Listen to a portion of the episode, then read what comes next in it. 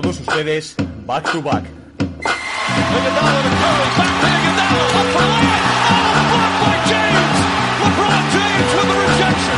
Anthony. Anthony for three.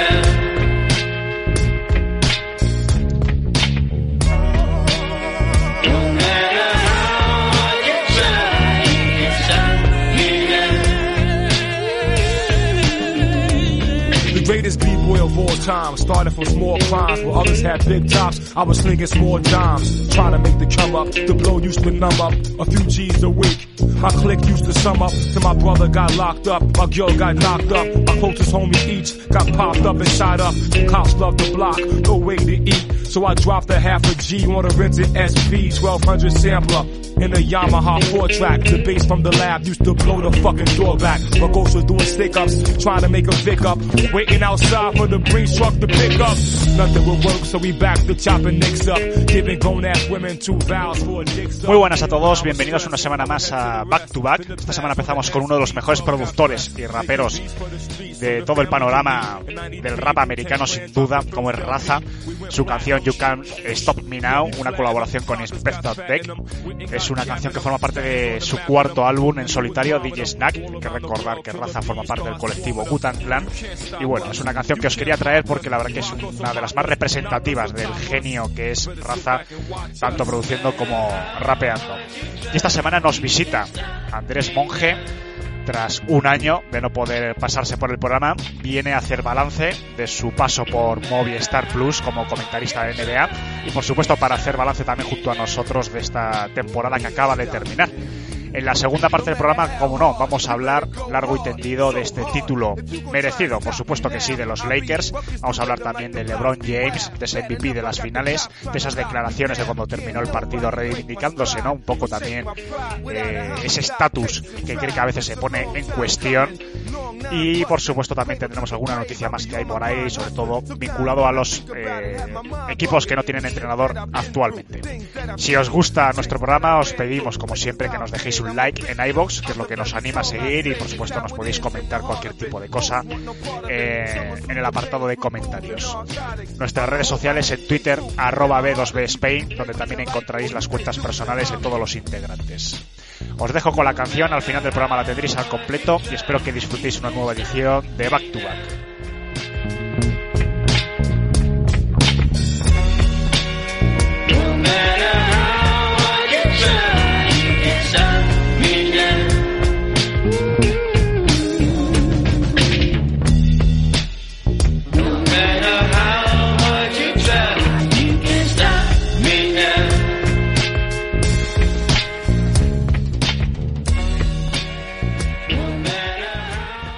Pues un año después, eh, la verdad que tengo el honor de dar la bienvenida de nuevo a uno de nuestros invitados más queridos, tanto por el staff de Back to Back como por los aficionados. Así que, eh, sin más preludio, doy la bienvenida a Andrés Monge. Andrés, bienvenido de nuevo.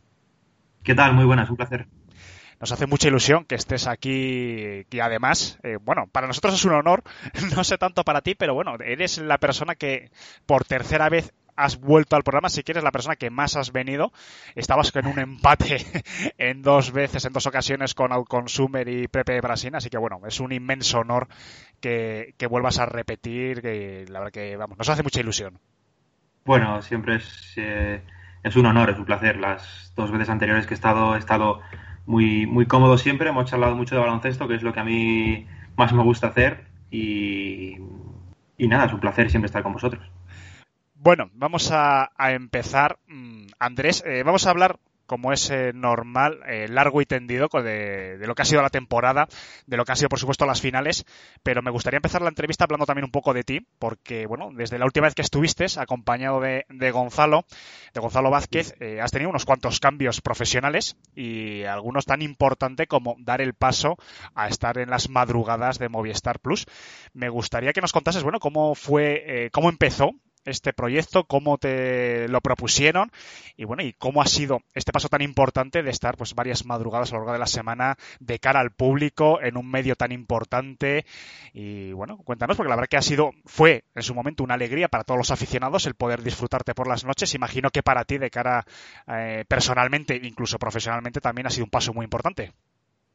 Sí, bueno, ha sido pues un privilegio, ¿no? Desde el primer momento era un, bueno, una noticia inesperada, en cierto modo, pero que, recibí con, mucha alegría, con mucha satisfacción y con mucha responsabilidad también, ¿no? Porque que, pensasen en mí para algo así, pues eh, es, una responsabilidad también. Y bueno, pues he estado muy cómodo, la verdad, desde el inicio con, mis compañeros, con mis narradores especialmente, ¿no? Que son los que más, los que más trato tienes. He estado las noches de los, los lunes y los martes, normalmente, todo, bueno, pues todas las semanas y muy cómodo desde el inicio con, todos ellos, me lo han puesto muy fácil. Hay un grupo humano fantástico ahí, son, son grandes profesionales, también, bueno, em, te ayudan mucho toda la gente que está detrás de las cámaras, ¿no? que no se ve tanto siempre, ¿no? técnicos de sonido, de realización, de producción, mucha gente. Y es un privilegio para mí, porque, bueno, que, que confíen en ti para algo así, eh, y confíen en ti por lo que haces, por la forma en la que trabajas, por la forma en la que lo haces, pues al final es una satisfacción enorme, una responsabilidad muy, muy grande.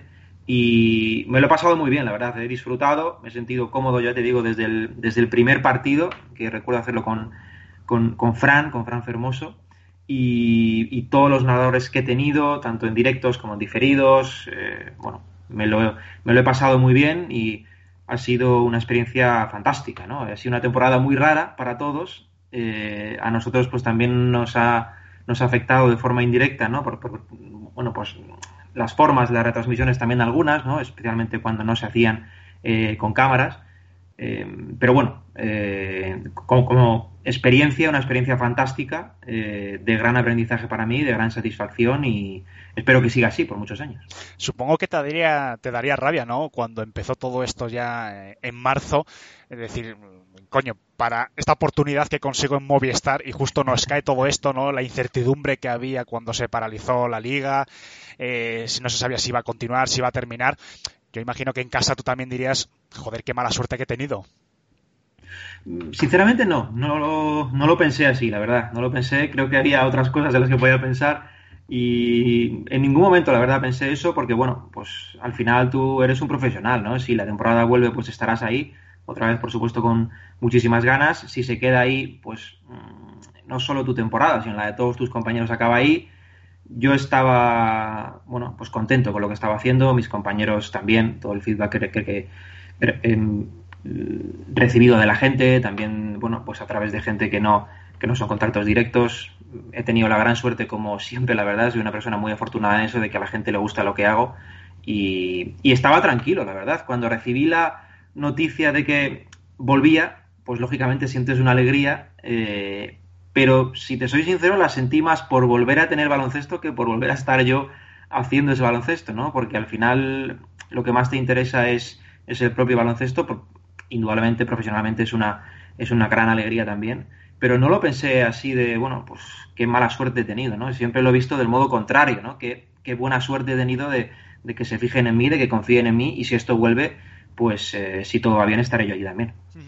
Y antes de dar paso a mi compañero y para empezar a hablar ya de lo que es eh, de lo que ha sido estas finales y la temporada, eh, justo antes de que empezases en este proyecto con Movistar, inauguraste también, creo que cuando viniste la última vez con Gonzalo Vázquez, yo creo que en esas fechas estabas empezando con el canal de YouTube, que tuvo una buena acogida, y bueno, evidentemente yo creo que lo paralizaste, ¿no? Por el tema profesional, que a lo mejor no darías abasto. ¿Tienes intención de retomarlo? Porque, insisto, eh, la verdad que eran temas muy interesantes, la comunidad NBA yo creo que respondió bastante bien a tu canal, y no sé si tienes algún plan de retomarlo o de dejarlo de momento en barbecho.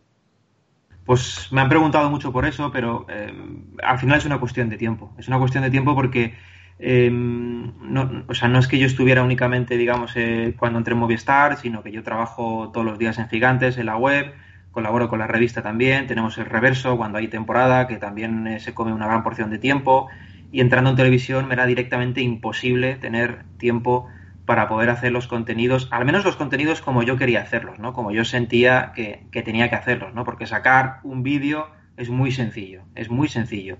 Pero sacar un vídeo como yo los quería sacar o contando lo que yo quería, pues tiene un trabajo previo que bien lo sabéis vosotros también, ¿no? Al final todo requiere un trabajo previo que no se ve, que es muy importante. Entonces, eh, mm, me dio un poco de rabia, eso sí, la verdad, porque la acogida, como dices, fue fantástica y yo me sentía muy a gusto, además, haciendo los vídeos. Creía, bueno, pues que tenía una visión que dar, pero cuando me llaman de Movistar, pues entiendo que esa visión audiovisual la tengo que dar en Movistar. Entonces, eh, si los días tuvieran 36 horas me lo plantearía, pero de momento no, los, no, no las tienen, así que eh, me, me, da un poco de rabia, me, me suelen preguntar muchas veces, pero no tengo literalmente otra, otra opción que de momento tenerlo ahí aparcadito.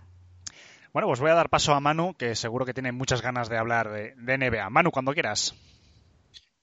Sí, Alejandro, pero yo me gustaría para terminar el tema de, de la trayectoria de Andrés, que, que, bueno, que como tú has, visto, lo has explicado bien antes, eh, ha pasado como de abajo arriba eh, en un momento, porque para mí, como bueno, periodista, eh, para mí el, lo mejor que puedes llegar para, para, practicar el periodismo en NBA aquí en España, yo creo que es, es poder llegar a Movistar Plus. Entonces, eh, tú como ves, habiendo habido un, un, periodo de tiempo tan corto uh, que has llegado, no es como Anthony que, que lleva ahí veintitantos años, eh, ¿cómo ves la evolución del periodismo de la NBA en España? Bueno, eh, al final está muy relacionado a, al aumento de, de, las formas de hacer ese periodismo, ¿no? Creo que la llegada de YouTube ha cambiado bastante el panorama, el programa podcast está creciendo muchísimo también y te da otra, otra voz, otras opciones. Creo que todo eso es muy interesante. Yo soy de la opinión de que todas las voces, mientras hagan el trabajo con respeto, suman y eso me parece importante y luego pues eh, bueno hay un poco de todo no en realidad hay contenidos para gente a la que le guste más detalle contenidos para gente a la que le guste más eh, tema de mercado tema de franquicias personalizadas incluso. Eh, es difícil hablar del periodismo NBA como un ente único porque no lo es pero creo que mm, salen buenos profesionales o gente que sale con mucho interés de formarse de, de, aprender y de ser multidisciplinar, que yo creo que en esta época es bastante importante, ¿no? Yo hace, no sé, 10 años, 12 años, me dedicaba solo a escribir, que sigue siendo lo que más me gusta, por cierto, pero bueno, pues desde hace también unos cuantos años eh, entendí que, bueno, pues hacer un podcast o incluso hacer pantalla te va a ir bien si te quieres dedicar profesionalmente a esto, tienes que seguir aprendiendo constantemente, yo lo intento hacer y, y, creo que es lo más importante. Pero mientras haya eh, jóvenes con intereses distintos, al menos, ¿no? A mí, por ejemplo, lo que, lo que, mm. lo que más me gusta, ya lo sabéis, es el juego, eh, intentar entenderlo, intentar explicar los porqués, pero bueno, también hay gente que lo hace de, de, de formas distintas, ¿no? Entonces, bueno, para mí lo más importante es que siga habiendo gente con interés de aprender y ahora hay más canales que nunca para intentar crecer, no, no tanto con, con eh, la ambición de llegar a un punto o a otro, sino con la ambición de ir paso a paso, ¿no? Porque al final, eh, yo en mi caso, por ejemplo, pues llevo muchos años también, eh, aunque soy una persona joven todavía, pero llevo muchos años haciendo cosas quizás más silenciosas o que y, y, que poco a poco han ido teniendo un reconocimiento que yo creo que es el proceso más natural ¿no? en este caso.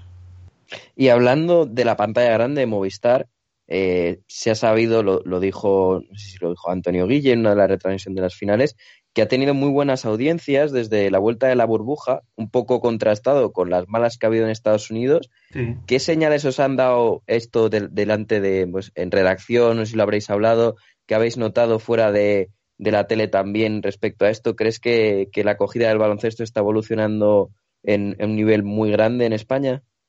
Yo creo que el interés crece. El interés aquí en España, desde luego, crece constantemente. Desde hace un tiempo, eh, la NBA, como sabéis, es un producto muy buen cuidado a muchos niveles. Eh, y creo que existen los suficientes atractivos. Incluso fíjate que en, que en una época en la que ya no hay tanta tanta diana española, ¿no? Como pudiera haber, pues bueno, Pau ya no está, Marc está también en los últimos años, tenemos a Ricky bien, pero no hay tantos focos como antes, pero creo que el público ha ido creciendo de forma global, ¿no? Sin atender tanto a lo más local. Y sí es cierto también que para mí la burbuja a todos los niveles ha sido un experimento y quizás a nosotros, en el estado en el que estábamos como, bueno, pues como sociedad, tener baloncesto eh, en una época en la que no lo tenías, en la que también no había más deporte, porque durante muchas, muchas épocas, muchos tramos no lo hubo, a horarios también más tempranos de lo normal. Creo que se han dado ahí unos cuantos ingredientes para que, unido al trabajo de mucha gente, como digo, porque Movistar es, es un trabajo de, muchísima gente, mis compañeros hacen un trabajo sensacional y, y creo que se han juntado muchos elementos, ¿no? Tener baloncesto de la NBA eh, a buena hora, cuando no tienes nada más, estás casi confinado, pues, eh, son buenos partidos, hay muchos alicientes, pues creo que tienes ahí la respuesta un poco. Bueno, eh, Andrés, vamos a entrar un poquito eh, ya en el tema NBA. Hemos tenido hace ya escasos días eh, un campeón que mucha gente quería porque los Lakers son muy seguidos en España, LeBron también es muy seguido, como es eh, normal.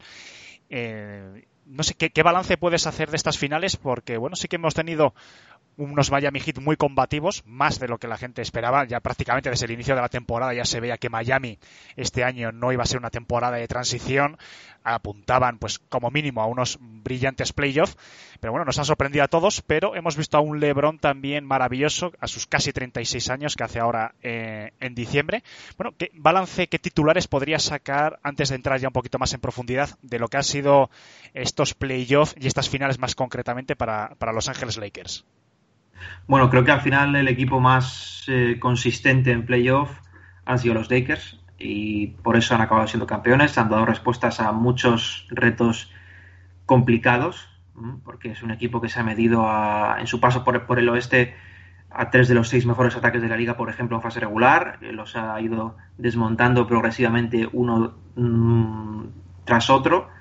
Y en las finales eh, no, no, te voy a negar que para mí han sido un tanto amargas porque la versión de Miami ha estado reducida por las lesiones, sobre todo la de Dragic, que es un jugador muy muy importante para descargar a Jimmy Balder, a Bayo también se perdió partidos. Eh, un poco amargo por eso, ¿no? Porque al final lo que uno espera es ver a los dos equipos al máximo nivel y Miami se lo merecía. Pienso que se lo merecía por lo que había estado haciendo antes. Es para mí la gran historia del año, Miami Heat. Y en lo relativo a los Lakers, pues creo que han hecho el trabajo que debían hacer un enorme reconocimiento a lo que ha hecho Vogel desde el día 1, de, el día 1 del training camp. Ha sido capaz de meter una identidad defensiva a un equipo que la necesitaba y los Lakers han sido sobre todo, lo han dicho muchas veces ellos mismos, pero han sido sobre todo un equipo defensivo, un equipo que cuando se veía en apuros tiraba de su rendimiento atrás y creo que eso ha sido lo que ha facilitado que sean, que sean campeones, un equipo muy bien trabajado, con los roles secundarios muy acertados, eh, muy involucrados y luego por supuesto tienes a dos superestrellas, dos de los cinco, quizás seis, ahí puede haber debate, pero bueno, eh, nos entendemos, ¿no? Dos de los mejores jugadores de la liga, muy compatibles además, muy complementarios. Lebron, eh, bueno, pues sigue alargando su plenitud como no podríamos imaginar y Anthony Davis, aunque sea muy pronto, pero para mí es el, compañero más complementario de nivel que, que que nunca ha tenido LeBron James, ¿no? Cuando juntas esos ingredientes es difícil.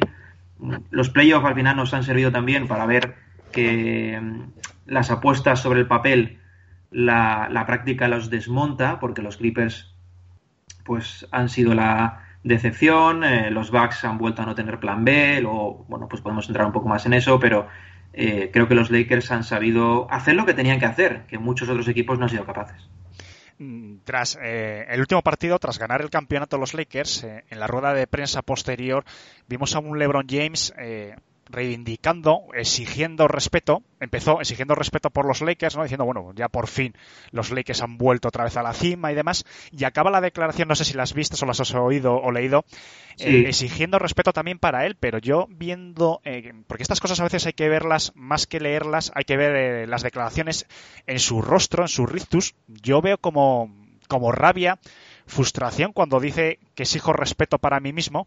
Yo no sé si tiene que ver algo con, ese tuit que puso cuando el MVP de la temporada se lo dieron a Tetocumbo y salieron las votaciones y dijo que no estaba muy conforme con que había tenido pocos votos para el, para el número uno. Eh, ¿Crees que ha tenido una sobremotivación eh, a raíz de que se ha sentido infravalorado durante esta temporada? Yo creo que vive sobremotivado también.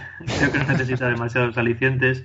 Pero sí, este tipo de, de competidores se agarran a cualquier detalle para, para demostrar su, su, nivel y su capacidad. ¿no? Creo que al final eh, a está involucrado, lo quiera o no, está involucrado en el debate del más grande de la historia y eso es un peso sobre sus hombros que, que no siempre es fácil llevar y cuando pide ese reconocimiento, pues eh, yo creo que se refiere básicamente a, a, que se siga valorando lo que hace, que no se dé por hecho lo que está haciendo, creo que es acertado, pero bueno, al final con este tipo de jugadores casi siempre todos, ¿eh? todos, eh, bueno, quieren su reconocimiento o que se valore lo que hacen, están en su derecho, por supuesto, pero bueno, yo creo que fue una declaración más tirada a, a, lo colectivo, a lo que se había dicho o lo que se había podido hablar sobre los Lakers a muchos niveles, y, y, luego, por supuesto, para cerrar, tuvo un, un, detalle que es el que comentas, que es para él, ¿no? Por, pero yo lo veo necesario también, ¿no? En el sentido de que estamos ante un jugador que probablemente no veremos en mucho tiempo y creo que tenemos que exprimir cada segundo de lo que veamos a este nivel, ¿no? Sigue haciendo historia, las finales que se marca con 35 años son increíbles y me parece bien que como puntillita, ¿no? A todo el comentario anterior diga y respetadme a mí también que mirad lo que estoy haciendo. Bueno, Manu, otra ronda de preguntas. Sí, siguiendo un poco analizar a los Lakers en, estas finales y también finales de, conferencia, un poco más atrás en playoff, para ti, ¿quién ha sido el complemento más determinante para LeBron y Davis? Porque han salido muchos casos, Rondo ha estado muy bien, Howard también ha tenido sus muy buenos momentos, Caruso incluso, eh, que en Travis Caldwell también muy buenas finales. Para ti, ¿quién ha sido el mejor complemento, más determinante? Bueno, hay varios, pues, que, es la, que es una de las grandes virtudes que para mí han tenido los Lakers, es que en momentos puntuales han ido apareciendo distintos hombres mm. y eso ha sido importante, ¿no? Porque, por ejemplo, Howard tuvo su momento, luego desaparece, pero cuando, cuando tiene el impacto sobre, sobre Jokic, pues es un impacto real que marca la diferencia, o al menos un poquito para los Lakers, y van otros hombres apareciendo puntualmente, ¿no? Como más consistente, como más regular, yo creo que eh, la aportación de Rondo ha sido muy importante porque ha descargado mucho de balón a LeBron. Los Lakers, uno de sus grandes problemas toda la temporada, de las grandes dudas realmente en playoff, era que no tenían un segundo gran generador que descargase a LeBron James con el balón, de crear ventajas. Rondo lo era y Rondo ha dado su mejor versión en playoff justo cuando, cuando necesitaba, además sin ningún tipo de preparación, llegaba tocado, tuvo varias lesiones y bueno, hasta un nivel altísimo. Y luego, pues creo que en un equipo con LeBron que normalmente vas a tener siempre especialistas 3D. Creo que Caldwell Pope ha sido más fiable que Danny Green, en los dos lados de la pista seguramente. Y como baza más consistente, creo que Caldwell Pope, como baza más eh, de mayor impacto, creo que Rayon Rondo. Hmm. Y para ti, este ha sido eh, el, mejor equipo, que no plantilla, que ha tenido LeBron a lo largo de su historia, porque ha parecido el anillo más fácil de conseguir por lo menos desde aquel contra, contra Oklahoma City Thunder. Es que lo, lo, la mala suerte, entre comillas, que quizás tiene LeBron desde una perspectiva histórica es que las finales perdidas, exceptuando la final que pierde con los Mavs, que creo que sí. es la gran espina en su carrera, el resto, si nos ponemos a mirar los equipos con los que ha perdido, es que son auténticas leyendas en la historia de la liga. Entonces, es decir, no es que LeBron tuviera malas plantillas, pero es que los retos eran de una dimensión máxima. Es decir, los, los mejores Spurs de la historia, eh, los Warriors, que eran uno de los mejores equipos de la historia, es decir, es muy difícil, ¿no? Para mí, creo que como complemento, Davis es el mejor, pero el, el nivel de roles al que llegó Miami, especialmente cuando ganan los dos títulos, creo que es la mejor plantilla que ha tenido, porque Boss era un jugador que en un rol más oscuro, como el que se le pidió, pero daba un nivel tremendo y había muchos secundarios capaces de sumar también, estaban muy bien entrenados por Spoestra, creo que aquel es la mejor plantilla, pero pienso que Davis, a pesar de que solo llevemos un año, Davis es eh, el compañero más compatible, más dominante que, creo que haya podido tener LeBron.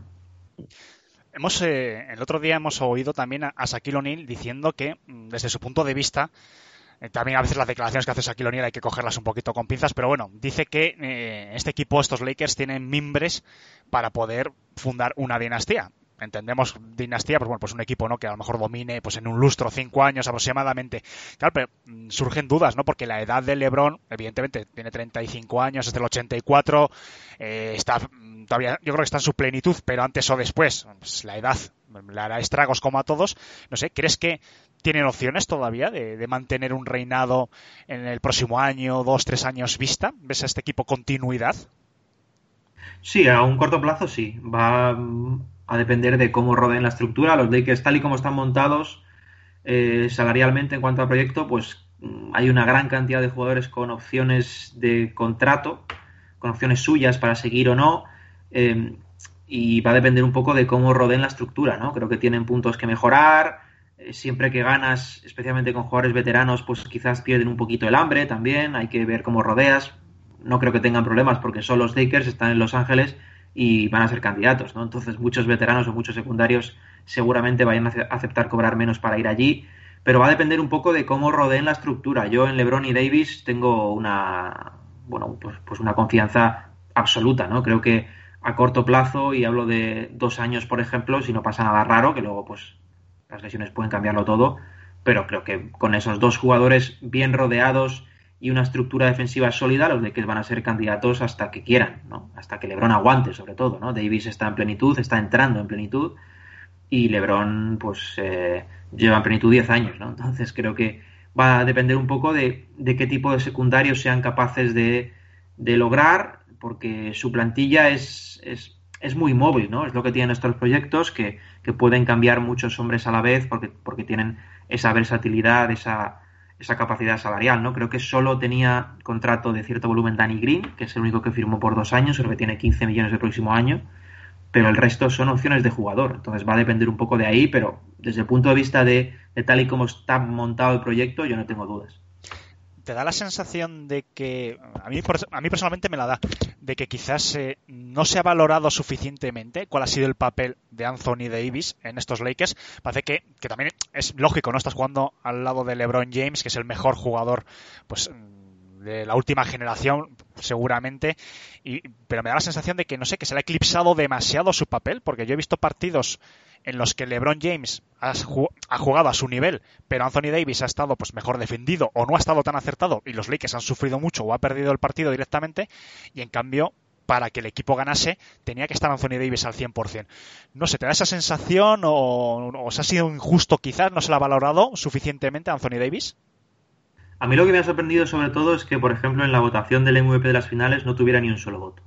Eso sí me ha sorprendido porque mm, hubo, hubo ciertos momentos, especialmente, bueno, antes de los dos últimos partidos que creo que LeBron eh, los domina y creo que pues a partir de ahí la narrativa cambia bastante y puede ser que sea el, el desencadenante de que le acaban votando todos, pero creo que antes de los dos últimos partidos yo tenía dudas, incluso de que Davis, en caso de ganar los Lakers, podía ser MVP de las finales.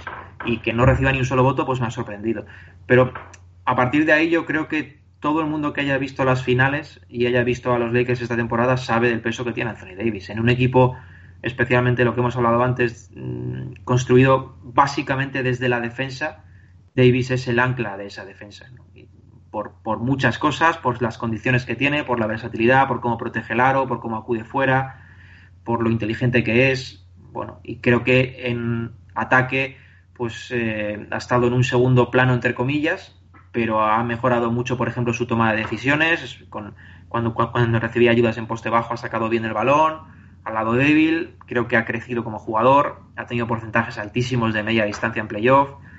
Bueno, eh, hay, hay, hay, muchos jugadores eh, eh, estrellas que quizás lo puedan llamar, ¿no? Lo, lo, típico que se dice, bueno, pues este es el 1A y este es el 1B, ¿no? Es decir, los pones en el mismo escalón. Yo creo que desde un punto de vista de competir, los Lakers necesitan ese 1A y 1B. Es decir, no es que LeBron esté por encima, LeBron puede ser el mejor o lo más importante, pero Davis es indispensable para el éxito de los Lakers. Uh -huh. Manu, una última rondita por tu parte de preguntas. Sí, mirando ya un poco también de cara a la temporada que viene, como estábamos haciendo ahora un poco con los Lakers, a mí me gustaría ir por el otro lado de la tabla. ¿qué equipos crees que, que el año pasado que no, pudo, no, pudieron llegar a dar el paso, eh, crees que este año sí que lo pueden dar? Por ejemplo, Phoenix se me ocurre que acabó muy bien, o incluso Atlanta quizás con una madurez de sus jugadores, o Minnesota con el picuno, no sé si se te ocurre alguno más.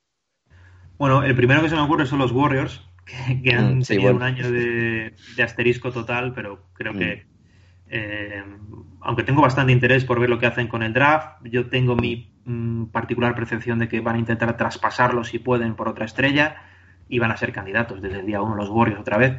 Eh, y equipos que están por debajo, pues no lo sé, tengo bueno, especial interés en ver lo de Phoenix, hasta qué punto es real real me refiero a consistente o, o no. Creo que es el equipo más, quizás el caso más eh, interesante de la liga. El este es muy difícil decir porque hay muchos equipos que parecen tardar demasiado, quizás en dar ese salto. Atlanta, yo creo que todavía le falta tiempo de cocción a Atlanta como para darlo. Lo que pasa es que es una conferencia que la parte de abajo, sobre todo, está tan abierta que cualquiera puede dar ese paso, ¿no?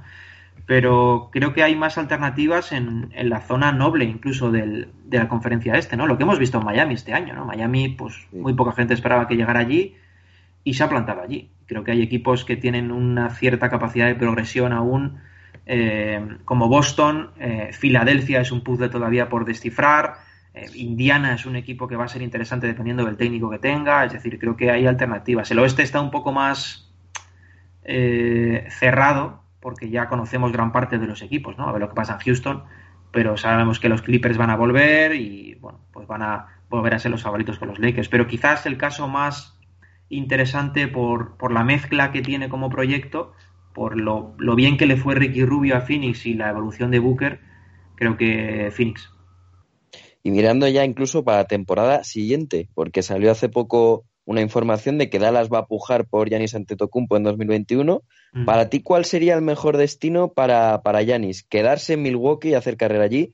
¿Ir a un gran mercado como podría ser Nueva York o Golden State? ¿O ir a un equipo en el que yo creo que encaja desde ya en un rol como de pivot, como podría ser Miami o Dallas Mavericks? Bueno, lo, lo bueno que va a tener es que va a tener todas las ofertas sobre la mesa, ¿no? Entonces va a Mm. poder elegir eh, como quiera. A partir de ahí, creo que lo más interesante, yo al menos si fuera Yanis, eh, intentaría competir, creo que es lo que él quiere. Eh, Milwaukee tiene una última bala para aprovechar a un jugador generacional como él y bueno, pues creo que debe entrar de lleno en el lujo, debe hacer todo lo posible para que el equipo sea capaz de competir, al, menos llegar a las finales, ¿no? Creo que es lo que se, se, le, se le podría exigir, ¿no?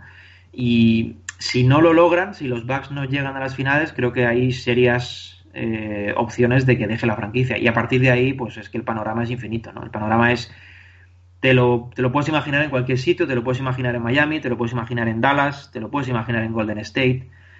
Bueno, creo que un equipo en el que pueda competir y en el que sus cualidades él entienda que son complementarias con las del resto, ¿no? Porque uno de los temas que está teniendo Milwaukee es que tienes un jugador como él, pero no tienes el suficiente eh, la suficiente capacidad exterior para generar tiros, más allá de Middleton, eh, para meter esos tiros. Milwaukee ha tenido malos porcentajes a pesar de tener muchos tiradores y tienes que complementar a Yanis, ¿no? Si él no destaca por su tiro, tienes que rodearlo de un escenario, de un, bueno, que, que, que le, le, permita dominar, ¿no? Y a partir de ahí, mmm, yo creo que nadie tenemos duda de que todas las franquicias van a poner sobre la mesa ese escenario. Va a haber las cuatro o cinco que tengan más futuro y más mimbres actuales, que son pues las que hemos dicho y alguna más que pueda surgir, pues son las que van a, van a optar. Yo no creo que le interese tanto el mercado, fíjate, como lo bien que esté construido el equipo, la confianza que le dé deportivamente para ganar, que creo que es lo que quiere.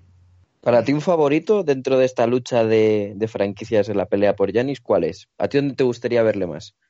Yo creo que Dallas va a ser un candidato muy serio porque es un proyecto bien montado, bien entrenado, un proyecto bastante estable a todos los niveles. Tiene a otro jugador generacional como Doncic y creo que va a ser un, una apuesta muy muy fuerte. A partir de ahí creo que los Warriors también son otro equipo que va, va a moverse lo que haga falta para que Giannis llegue y poder juntarlo sobre todo con Clay Thompson y con Stephen Curry. Creo que es lo que van a intentar. Ya te digo, como muchos otros van a intentar, pero desde un punto de vista deportivo de dónde me gustaría, pues eh, me gustaría verlo en dos equipos. Fíjate que son dos casos además que tienen un espacio ofensivo brutal, ¿no? Es decir, mm. para que Giannis campe a sus anchas. Creo que Dallas eh, lo va a intentar y, y seguramente los Warriors también. Ya ha terminado esta temporada, ya pues todos los que nos dedicamos a hablar de la NBA ya estamos fijándonos en la próxima, ahora tenemos la agencia libre por delante, bueno, primero el draft, agencia libre, pero hay todavía mucha incertidumbre respecto a la próxima temporada, de cómo se va, qué formato se va a elegir, eh, las fechas parece que están manejando el día de Martin Luther King, que es, si no recuerdo mal, el 18 de enero. Eh, Sí. no sé, sé que es muy complicado porque seguramente no lo sepan ni los que se encargan de esto, pero ¿qué formato crees que sería más adecuado teniendo en cuenta que seguramente para esas fechas, pues vamos, salvo sorpresa, no va a haber todavía vacuna o estará todavía muy incipiente, porque se sabía desde el principio que este modelo de burbuja de Orlando era una cosa excepcional para terminar esta temporada, pero se está hablando de muchos tipos, una temporada normal en el que el aforo de las distintas canchas esté reducido, eh, mini burbujas repartido por la geografía norteamericana. No sé, ¿cuál crees que tiene más en la cabeza Adam Silver? ¿Cuál crees que sería la más adecuada? No sé si es que tienes algún posicionamiento al respecto. Bueno, eh, al final va a depender un poco de la situación sanitaria. Leí hace unos días, eh, creo que de- durante las finales, una entrevista que le hicieron a Michelle Roberts y, bueno, contaba el escenario, básicamente, ¿no? Que el escenario es un escenario muy abierto aún porque entran en juego muchos factores. En primer lugar, el, el, eh, descanso de los jugadores tras esta temporada eh, y sobre todo después creo que hay un aspecto muy importante y casi negociable a estos a estos niveles que es el público, el aforo, porque es una parte muy importante de los ingresos de la liga. Es decir, los dueños quieren jugar con público y a los dueños no les importa esperar más siempre y cuando puedan meter gente en los pabellones. Entonces, eso va a depender de la situación sanitaria, de cómo esté en cada momento y, y en cada estado. Eh, creo que es el máximo interés de la liga, que no le importará retrasarla incluso algo más de la cuenta si tiene cierta certeza de que va a poder meter gente en los pabellones. Creo que es el punto más importante porque no podemos olvidar que aparte de, un- de una competición esto es básicamente un negocio y el negocio funciona con ingresos y la afluencia a los pabellones es un gran punto en esa fuente de ingresos. Creo que es lo que van a intentar. A partir de ahí, bueno, Silver quería, bueno, pues meter gente, hacer la temporada completa, 82 partidos y, y veremos en el futuro, ¿no? Cómo afecta esto a, a las temporadas normales, ¿no? Si se empieza a jugar ya a partir del mes de enero o del día de Navidad, ¿no? Que sería lo más representativo, se vuelve al calendario normal. Creo que va a depender un poco de, de la situación sanitaria. Si la situación sanitaria es relativamente estable, entre comillas, creo que lo normal es empezar en, en el mes de enero y tratar de ir metiendo progresivamente gente en el pabellón para recuperar los, eh, los ingresos de la liga. Y antes de que de despedirte, mm, bueno, vamos a, volver a ti. Vamos a poder, no sé si lo puedes contar, no sé si lo sabes incluso, vamos a poder disfrutar de ti eh, otra temporada en, las madrugadas en televisión.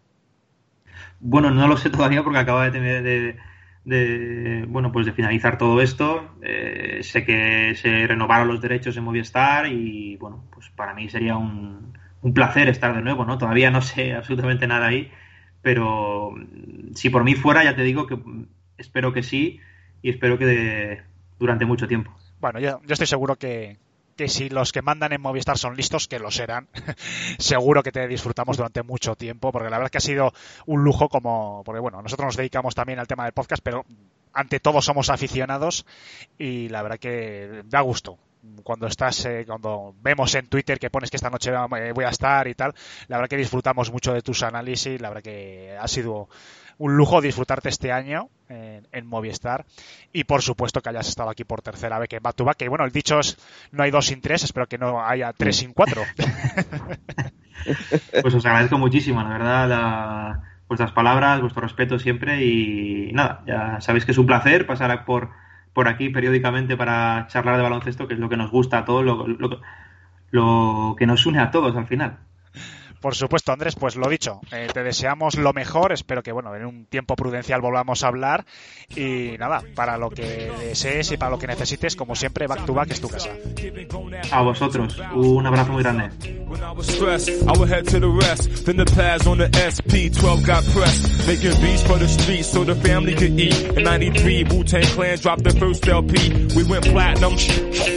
When I was stressed, I would head to the rest. Then the pads on the SP12 got pressed. Making beats for the streets so the family could eat. In 93, Wu-Tang Clan dropped their first LP. We went platinum. Yeah, we flattened them. Pockets got fat in them. Went and got... Si alguien no se ha enterado, que yo creo que sí que se habrá enterado todo el mundo, tenemos flamante campeón, Los Ángeles Lakers. eh, yo creo que bueno, es evidente todo el mundo que nos está escuchando ya es muy consciente de la situación. Pero bueno, evidentemente back to back no podías no podía ser la excepción y yo creo que en esta nueva semanita ya tan otoñal, por lo menos en el norte de España, ya tenemos un frío que te cagas aquí, viento y lluvia. En esta semana tan otoñal yo creo que merece la pena también pues dar nuestras impresiones, ¿no? Nuestro análisis, aunque ya otros compañeros, otros programas ya hayan hablado largo y tendido sobre el tema. Pero bueno, yo creo que merece la pena porque hacía ya una larga década de que los Lakers no ganaban el título y salvo sorpresa, yo creo que vamos a, vamos a tener más Lakers para, para rato. Bueno, para analizar estas finales y más noticias también que tenemos para, para después, me acompaña Jorge, Sergio y Pablo. Bienvenidos, chicos. Buenas. Hola. Bueno, ya estamos con el Rintintín. Bueno, esto va a ser duro para un aficionado a Detroit como yo pero casualmente, casualidades de la vida, la semana que se proclama campeón los Lakers, pues los dos aficionados, oye, os habéis juntado. Me alegro mucho, chicos. Así que, bueno, eh, Sergio, Pablo, Pablo y Sergio, os doy la palabra porque yo creo que es vuestro programa, en parte, en parte, una parte pequeñita es vuestro programa, y me gustaría que me contaseis, eh, bueno, que me hablaseis del último partido, por cierto, que yo le vi no tan igualado como yo esperaba, pero sobre todo de, con qué os quedáis, qué sensaciones tenéis, porque, bueno, insisto, han sido casi 10 años, y bueno, y sin el casi, eh, de ver unos Lakers campeones, y yo creo que cualquier aficionado a Los Ángeles Lakers, eh, vamos, tiene que estar radiante de felicidad.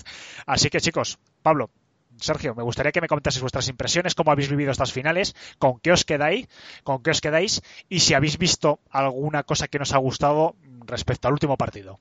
Bueno, yo me quedo con, con la buena temporada que han hecho en líneas generales los Lakers. Creo que al final han ido de, menos a más, que es lo que se le pide a un equipo en este tipo de situaciones. Han sabido adaptarse bien al pues un poco al estilo de juego de cada uno de los rivales. Vogel ha tirado bien de pizarra, ha ido cambiando también un poco pues esas alineaciones como hemos podido ver a lo largo de, la eliminatoria. Contra Miami, por ejemplo, vimos a jugar de, titular. En el último partido vimos a Caruso, vimos a Morris de, titular en Small Ball contra, contra Houston y yo creo que eso es uno de los puntos importantes a tener en cuenta de los Lakers, que muchas veces se le ha criticado quizá ese pecho friaje en ese sentido de que le faltaban variantes, de que no sabía jugar X, X partidos o contra X rivales. Yo creo que esto se ha, descartado completamente y que LeBron James pues sigue a sus 35 para 36 años sigue siendo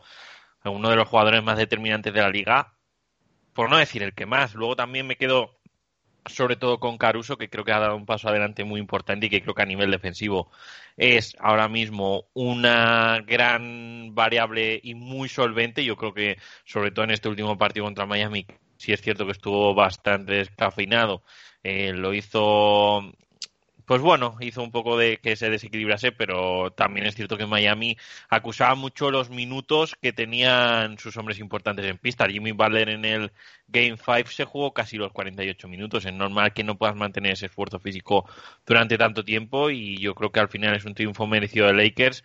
Eh, no lo ponían como favorito a la ESPN, de hecho, entre los cinco primeros no aparecían los Lakers y yo creo que es muy meritorio, primero, para un equipo tan veterano y segundo, pues en todo este año en la narrativa de Kobe yo creo que era el broche de oro a una temporada un tanto atípica, cuanto menos. Sergio. sí, sí que es verdad que yo dije, yo fui el primero que dije y lo voy a seguir diciendo, que este campeonato de los Lakers tiene el asterisco, es que no cabe ninguna duda que es una temporada típica, dura un año y pico, lo que no quiere decir que no sea un campeonato válido, ni muy bueno, ni bien disfrutado, también te digo, ¿eh? Es decir, es un campeonato que siempre quedará marcado por cómo ha sido, pero bueno, creo que los Lakers han triunfado precisamente por ser el mejor equipo en general. Creo que no han tenido momentos de brillantez, creo que han sido por un 8, todo, prácticamente toda la temporada han tenido momentos de bajones, pero luego en los playoffs han sido un 8. Ha sido un equipo muy rocoso, el que no haya visto los partidos o no se haya fijado bien, va a pensar que han ganado con un ataque flamante, pero cuanto menos han ganado con una defensa de élite, muy, muy, muy junta, muy cerrada, defendiendo muy fuerte y les tenías que ganar. Han cometido poquísimos fallos de perder partidos. Te di incluso que en playoff no han perdido por su culpa ningún partido. todos los partidos se los han ganado merecidamente otro equipo. pero eso, han servido el mérito de mantener el nivel, mantener el 8 constante sobre 10, un 8. Si el otro equipo contrario hacía un 9, pues le ganaba. Denver hizo un partido muy, muy, muy meritorio y le ganó. Eh, también pasó con Houston, también pasó con los partidos estos de Jimmy Balder haciendo partidos de 12, no de 10, de 12 y ganando también partidos. Y era lo que tenía que pasar, pero Lakers ha sabido mantener. Creo que Frank Vogel lo ha hecho magníficamente bien la gestión de esa defensa para mantener un nivel mínimo muy, muy, muy, muy, muy decente. Han mantenido un nivel muy bueno toda la temporada, sobre todo en los playoffs. Han mantenido el suelo muy bien y eso les ha valido para ganar el anillo. En cuanto se han cruzado con equipos que tenían momentos de flashes, pero que constantemente han sido incapaces de ser mejores que Lakers, sí por momentos, pero no constantemente. Esa constancia es la que al final le da el anillo. Esa constancia de LeBron, que ha jugado bien todos los playoffs, esa constancia de Davis, de Danny Green, que aunque la gente le critique mucho por un tiro, es, evidente, es evidente que son gente que no ha visto todos los partidos porque las defensas de Danny Green son, han sido clave en, en la victoria del anillo de los Lakers. También las defensas de Caudel Pop, Caruso, como he dicho, incluso Howard y Maggie.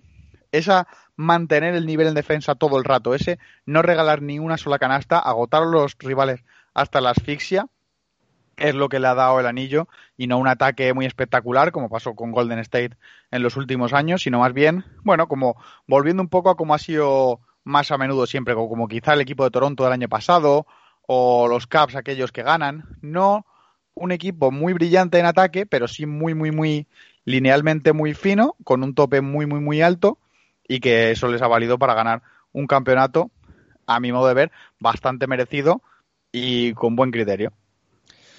Mm, Habéis nombrado un poco por encima, ahora cuando has dicho Danny Green, la jugada, ¿no? De la polémica que no la hemos comentado porque fue anterior al último programa, eh, que supuso, pues, eh, la victoria de Miami.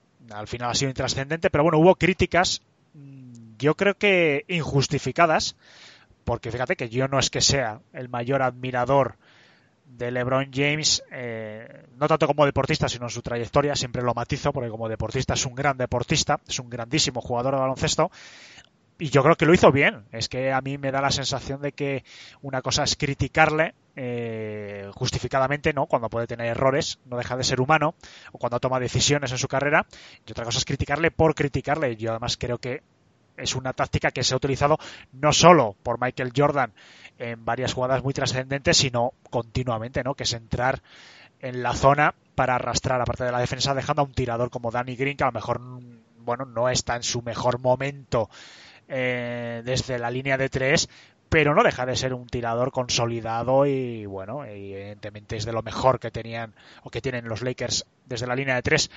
No sé, Jorge, si quieres comentar un poco tanto esta jugada como lo que te ha parecido a ti, eh, bueno, como aficionado neutral más o menos, aunque eres de Boston y supongo que no te habrá hecho demasiado gracia este título, pero bueno, me gustaría que también nos comentases un poquito cómo has vivido estos últimos partidos y el título de los Lakers. Respecto a la jugada de Danny Green, él mismo hizo unas declaraciones en las que decía que, que al final era el, el, blanco fácil, el jugador al que señalar, cuando en realidad pues los Lakers habían perdido ese partido, no lo había perdido él. O sea, ni, creo que me suena que en ningún momento se llegaron a poner por delante o a, a, lo mejor estuvieron una canasta por delante en todo el partido, pero fue estuvieron remando contra corriente todo el rato y bueno, pues Danny Green no es una superestrella en la liga y al final era un tiro que te daba un campeonato. O sea, yo creo que pocas, pocos jugadores te puedes fiar de, para darles una bola que te gane un anillo.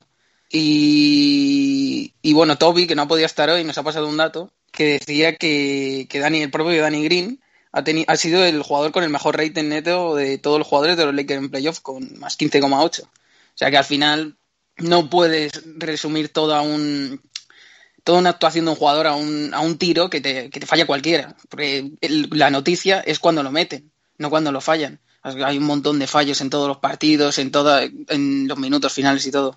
Y bueno, a nivel general sí estoy descontento porque nunca quiero que ganen los Lakers. Pero claro, yo soy de LeBron James y ahí tengo el dilema. Obviamente hubiese preferido que ganase Miami Heat porque para mí han sido el mejor equipo de los playoffs, al menos el equipo revelación. Desde el principio, esa, esa barrida que le hicieron a los Pacers, luego a los, a los favoritos en el este, que eran los Bucks, y, luego destrozando en la pizarra a los Celtics, pues es un equipo que, al principio no era no es favorito, no le tienes entre los candidatos para ganar el anillo y, y te hace ilusión verle ahí. Y bueno, y pues como el año pasado los Raptors, a todo el mundo le gustó, menos a los fans de los Warriors, que los Raptors ganasen el anillo, porque al final es la sorpresa.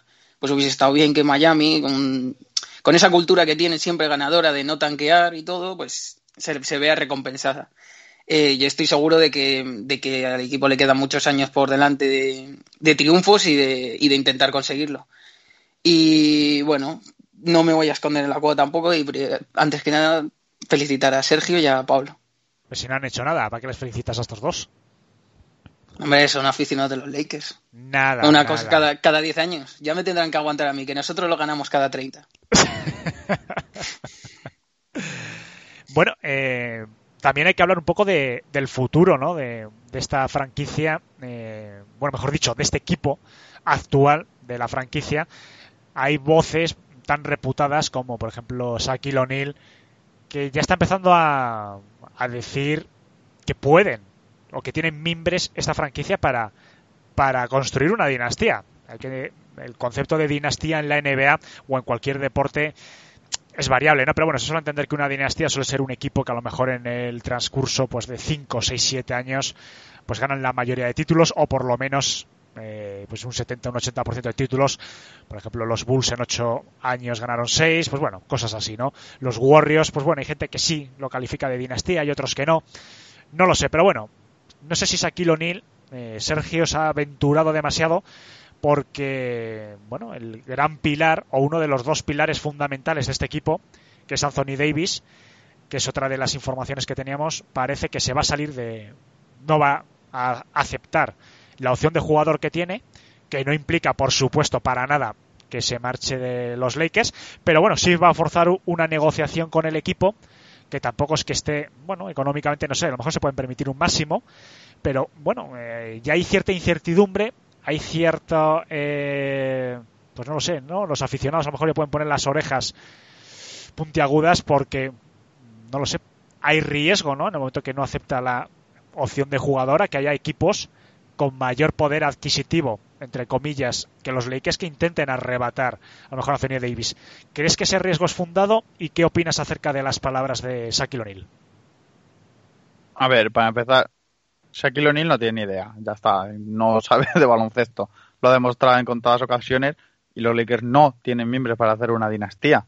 Si por una dinastía suponemos que son un conjunto de jugadores que vayan a jugar juntos 3, 4 años, pues, dinastías, vemos los núcleos centrales, yo que sé, por lo menos un mismo jugador de jugadores y los Lakers sí que es verdad que tienen una estrella joven a la que ahora toca renovar, como es Anthony Davis, pero es que LeBron James el que se crea que va a jugar hasta los 45, pues está muy equivocado. LeBron James, lo decimos todos los años, pero algún año bajará el nivel y es un jugador que está muy, muy en el tope y quizá baje el nivel de golpe. No lo parece por el estado físico que demuestra partido tras partido. Hay un momento en las finales, en un contraataque que hace un mate sobre un defensor, que es como para que el jugador tuviese 25 años en vez de 35 que tiene. Pero aún así no es un jugador para hacer una dinastía a largo plazo, sobre todo si lo entendemos eso, no lo entendemos en dos, tres años, si lo entendemos en cuatro o cinco, no tiene, no tiene esos miembros, no tiene ni un solo rookie que pueda meterse en eso, no tiene ningún jugador que vaya a sustituir a LeBron en importancia en cuanto se vaya, entonces no creo que tenga miembros para hacer una dinastía y creo que honestamente es una tontería. Los Lakers harán equipo competitivo varios, eh, varios años, mientras tengan a LeBron James seguro que le van a conseguir un buen equipo y ahora toca el tema de Anthony Davis. Anthony Davis lleva ya mucho tiempo en negociaciones para renovar, la verdad. Siempre hay riesgo de que se vaya, siempre, siempre, siempre, una vez sale del contrato. Pues bueno, está claro que parece que la franquicia y parece que el jugador, sobre todo después de un anillo, lo normal sería que acordasen una renovación. Ya dijo uno de los dueños del equipo, Ginny Boas, que es la dueña además que dirige, que iban a pagar el impuesto de lujo que hiciese falta y le iban a dar a Anthony Davis el dinero que se merecía cómo interprete esas palabras, bueno, ya es, es otra historia, pero vamos. Recordemos que el agente de Davis es muy cercano a LeBron James. Todo parece indicar que las mayorías, digamos, el 70 o el 80% de las posibilidades están que renueve, pero por supuesto no está la de descartar que pongamos lo que sea, alguien, alguna otra franquicia con un producto muy atrayente. Los Celtics quizás no tienen dinero, es que en la otra solución que tendría Anthony Davis prácticamente sería irse a un equipo mediocre, por ejemplo los Pistons, así se me ocurren a bote pronto. Sí, de entre 29 Que es- equipos era el que se te pasa por la cabeza, ¿no? el primer equipo que se me ha pasado por la cabeza, un equipo que venga de perder, que esté haciendo un proyecto y el que quiera, si le apetece ese tipo de reto y tal, quizá habría una posibilidad de que se fuese, pero si lo que quiere no es volver a estar en los Pelicans otra vez y no pasar de rondas de playoff a pesar de ser, para mí, un top 3 jugador de la liga sin ninguna duda, pues lo normal sería que se quedasen en los Lakers, sobre todo porque para hacer un equipo competitivo es un equipo que ya tiene más facilidades porque acaba de ser campeón y tiene como ese poder de atracción que cambien, que cambien cuatro, cinco o seis de los jugadores, pero cambiarán por otros muy parecidos, porque quién no va a querer ir a jugar los Lakers después de, en plan como fueron a los Warriors, en plan de a ver si conseguimos otro anillo, nosotros. Es decir, eh, Pablo, el futuro quizás de Anthony Davis en los Lakers también esté en parte ligada a los años que le queden al 100% a, LeBron James o quizás cuando LeBron James, que antes o después lo tiene que dar, empieza a dar ya un paso hacia atrás, que yo creo, yo personalmente pienso que le quedan todavía por lo menos uno o dos años, eh, si no es al 100% al 98, cuando vaya dándose paso atrás eh, LeBron James, a lo mejor Anthony Davis se hace con las riendas de los Lakers, unos Lakers ya dentro de un par de años que seguirán siendo competitivos, contender, quizás tengan algún título más, se puede quedar a lo mejor con al timón de esta franquicia. O ves que el futuro en los Lakers Anthony Davis también está muy ligado a lo que le quede de a LeBron James. En parte está ligado a lo que eh, le quede a LeBron. Eso hay que, perdón, hay que ser puramente objetivos.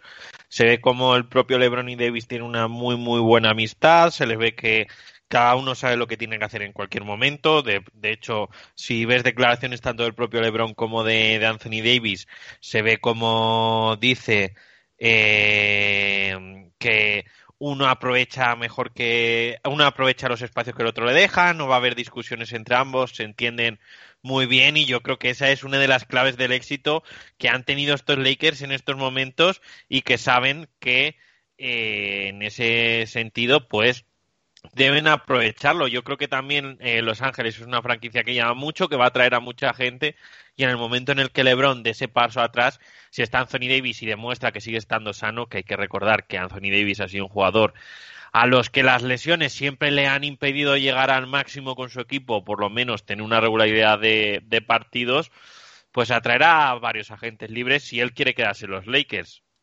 Jorge, ¿crees que hay algún equipo que va a intentar seriamente eh, picar a ver si cuela y se pueden llevar a Anthony Davis? Porque Anthony Davis sabemos, por ejemplo, que los Celtics la han tenido como objetivo durante mucho tiempo. Hubiese sido no espectacular. Quizás unos Celtics con Anthony Davis hubiese sido un equipo, la verdad que maravilloso. Pero bueno, o mm, la intención de Anthony Davis que es lo que preguntaban también un poco a nuestros compañeros, es puramente, bueno, asegurarse un contrato un poco más largo, buscarse un máximo, quizás un uno más uno, comentaba Sergio. No sé, ¿tú piensas que puede haber opciones reales de que Anthony Davis se marche o es puramente tema económico? No, yo creo que, es puramente tema económico. No creo que se vaya a ir ahora mismo porque dejaría a los Lakers en una situación muy, muy delicada. Lo han dado, han prácticamente todo su futuro por, por él. Y, y con un, no creo que les que un anillo les sirva como, como etapa de LeBron allí. Puede ser que cualquier un equipo intente ir a por todas para intentar ficharle. No sé, mm, algún ejemplo. Es que ahora mismo no, no estoy muy metido en. Todavía no he mirado cómo van los equipos de, límite salarial. Pero se me ocurriría a lo mejor Chicago Bulls, porque es un equipo que, que a principio de temporada ya se dijo que, que se, o sea, se rumoreaba que, que podía irse si no aceptaba la opción. Así que no estaría mal, porque los Bulls al final necesitan ese, como llevo diciendo semanas aquí, que para dar el salto necesitan ese jugador, ese jugador franquicia que, que puedan rodearle de todos los jugadores jóvenes que tienen, porque ninguno, excepto Zach Lavin, que sí, en temporada regular te hace buenos partidos, pero no, es un jugador franquicia. Al final ese sería el salto que, que daría Chicago a volver a volver a su, a su etapa dorada de, de los años 90. Pero no, no creo que, este año Anthony Davis se vaya a ir de los Lakers. Creo que será lo del 1 más 1, algo así. Y ya, pues, cuando pruebe agencia libre y todo eso, irán a por él. Pero no, no creo que vaya a haber un cambio de aires. Hay otra noticia también, hay los Lakers, evidentemente, eh, hay unas cuantas noticias alrededor de todo ese título. Y me gustaría conocer la opinión, sobre todo, evidentemente, de, Pablo y, Le- y de Sergio como aficionados. Y es que, bueno, parece que la franquicia se está planteando seriamente dar el anillo también a Avery Bradley. ¿Cómo lo veis? No sé, yo no sé, tampoco puedo opinar demasiado. Pues vosotros habéis vivido, no sé lo que habrá aportado este año más o menos al equipo en temporada regular, pero bueno, para mí el hecho de que no quisiese participar en la burbuja fue discutible. No lo sé, ¿vosotros se lo daríais? ¿Creéis que se lo merece? ¿Ha aportado suficiente la temporada regular como para darle ese gran premio? Yo sí se lo daría. Creo que, que aportó bastante bien, pero eh, además recordemos que el tema fue por algo de su hijo y tal. Si eso es verdad, bueno, yo se lo daría de todas formas. Creo que es un jugador que ha aportado. Si te dejan dar el anillo o no, es que no es que se lo quites a nadie para dárselo a él y tienes que elegir entonces, es que se lo das o no, pues por supuesto que tienes que dárselo. ¿Qué más das si has ganado? Has ganado, los cuatro partidos que ganases gracias a él para fueron importantes para los emparejamientos o lo que quieras pero al final es un anillo que te dejan dar, pues dase lo que te cuesta, a lo mejor le hace ilusión, quizá él hubiese preferido, yo sé que es muy competitivo, quizá él hubiese preferido ganarlo en la cancha y todo, no lo sé, pero yo creo que si es gratis dárselo, bueno, a lo mejor tienes que pagar el anillo, vale. Intentamos a nivel deportivo, es gratis dárselo, pues no te cuesta nada dárselo, le haces un bonito gesto a alguien que además, por lo que se filtró, aunque nunca se confirmó por el propio jugador, creo, ni nada, pues eh, fue por un problema pulmonar que tenía su hijo y que no quería arriesgarse a que le contagiase o lo que sea. Entonces, yo lo entiendo, pf, ha aportado lo que ha aportado, dáselo si tampoco pierdes nada, ni te cuesta nada, y le das un bonito gesto, aprovechando además la alegría de he ganado, me da todo igual. Pablo, supongo que estarás de acuerdo, ¿no? Con Sergio.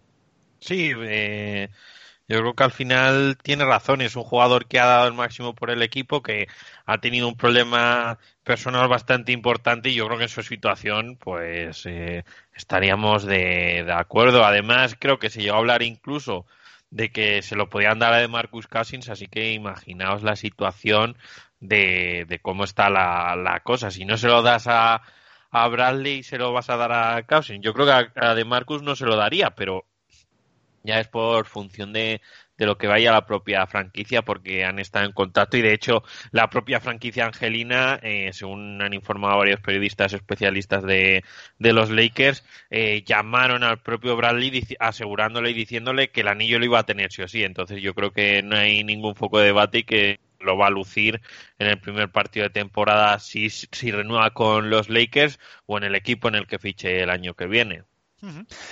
Próximo año es un equipo, los Lakers, vamos a hablar un- durante unos minutitos también un poquito de la próxima temporada, porque LeBron James tiene contrato, Danny Green tiene contrato, eh, Caruso también está en contrato, Quinn Cook, después hay varias opciones de jugadores, como Caldwell Pope, eh, Avery Bradley, Jabal McGee y Rayon Rondo, pero después se abre un interrogante sobre muchos jugadores.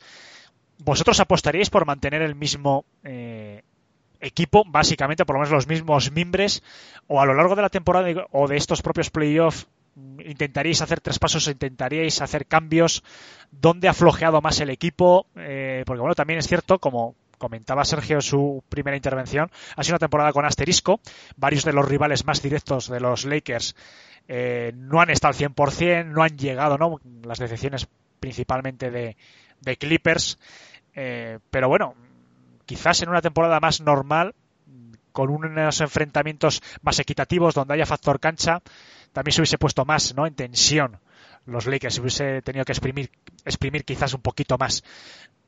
¿Qué cambiaríais de este equipo?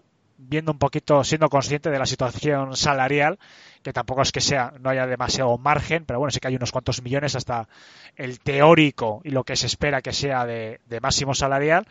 ¿Nos haríais algún traspaso? Eh, no lo sé, ¿cómo veis el equipo de cara a la próxima temporada? Que después hablaremos un poquito de las fechas que se manejan de inicio. Yo, en mi opinión, eh, creo que Lakers necesita un, un 4 quizás, un, un, un 4 que tenga esa capacidad de, de anotar desde 3. Creo que Morris lo aporta bien, pero en mi opinión me sobra eh, o McGee o Howard. Visto que Howard está rindiendo también, creo que McGee eh, podría ser uno de los jugadores que se podría prescindir, aunque tiene player option, se le podría cortar. Yo creo que al final quizás eh, con Howard y Davis tienes cubierta esa posición de 5 y buscar un 4 que pueda anotar triples, que creo que muchas veces ha sido el problema que ha tenido los Lakers en, en este año, en, lo que resta del equipo. Yo creo que el bloque se va a mantener igual. Tengo muchas ganas de ver a Horton Tucker, que jugó muy poquitos partidos, pero lo poco que jugó me gustó bastante y creo que puede tener un peso importante en, en la segunda o tercera unidad, porque creo que va a haber jugadores que tampoco van a renovar, como puede ser el caso de, Bradley. Y eh, la idea yo creo que es con mantener el bloque y luego quizá a mitad de mercado cortar a algún jugador que no esté rindiendo como puede ser el caso también de Dudley, que yo creo que no van a contar con él, y eh, buscar algún cuatro interesante o incluso otro center que pueda aportar más, porque creo que Magui al final se ha quedado un poco corto y yo creo que ahora mismo, a día de hoy, tal y como están jugando los Lakers, creo que no tiene cabida en el sistema de, de Vogel, porque como hemos visto, como mejor ha funcionado ha con Howard o con Anthony Davis de, de pivot. Hmm. Lo mismo Sergio, y bueno, después también Jorge. Eh, Sergio, ¿qué cambios harías? Porque bueno, como bien dice eh, Pablo, no sé, quizás hay un exceso ¿no? en la zona. Anthony Davis tiene una presencia que cuando está físicamente, evidentemente, es el pivot. Bueno, pivot 4, yo creo que es muy versátil en ese sentido, pero bueno, Jabal Magui también podría ser una moneda de cambio. Eh, Howard, bueno, Howard que se le acaba el contrato, imagino que también intentarán renovarle.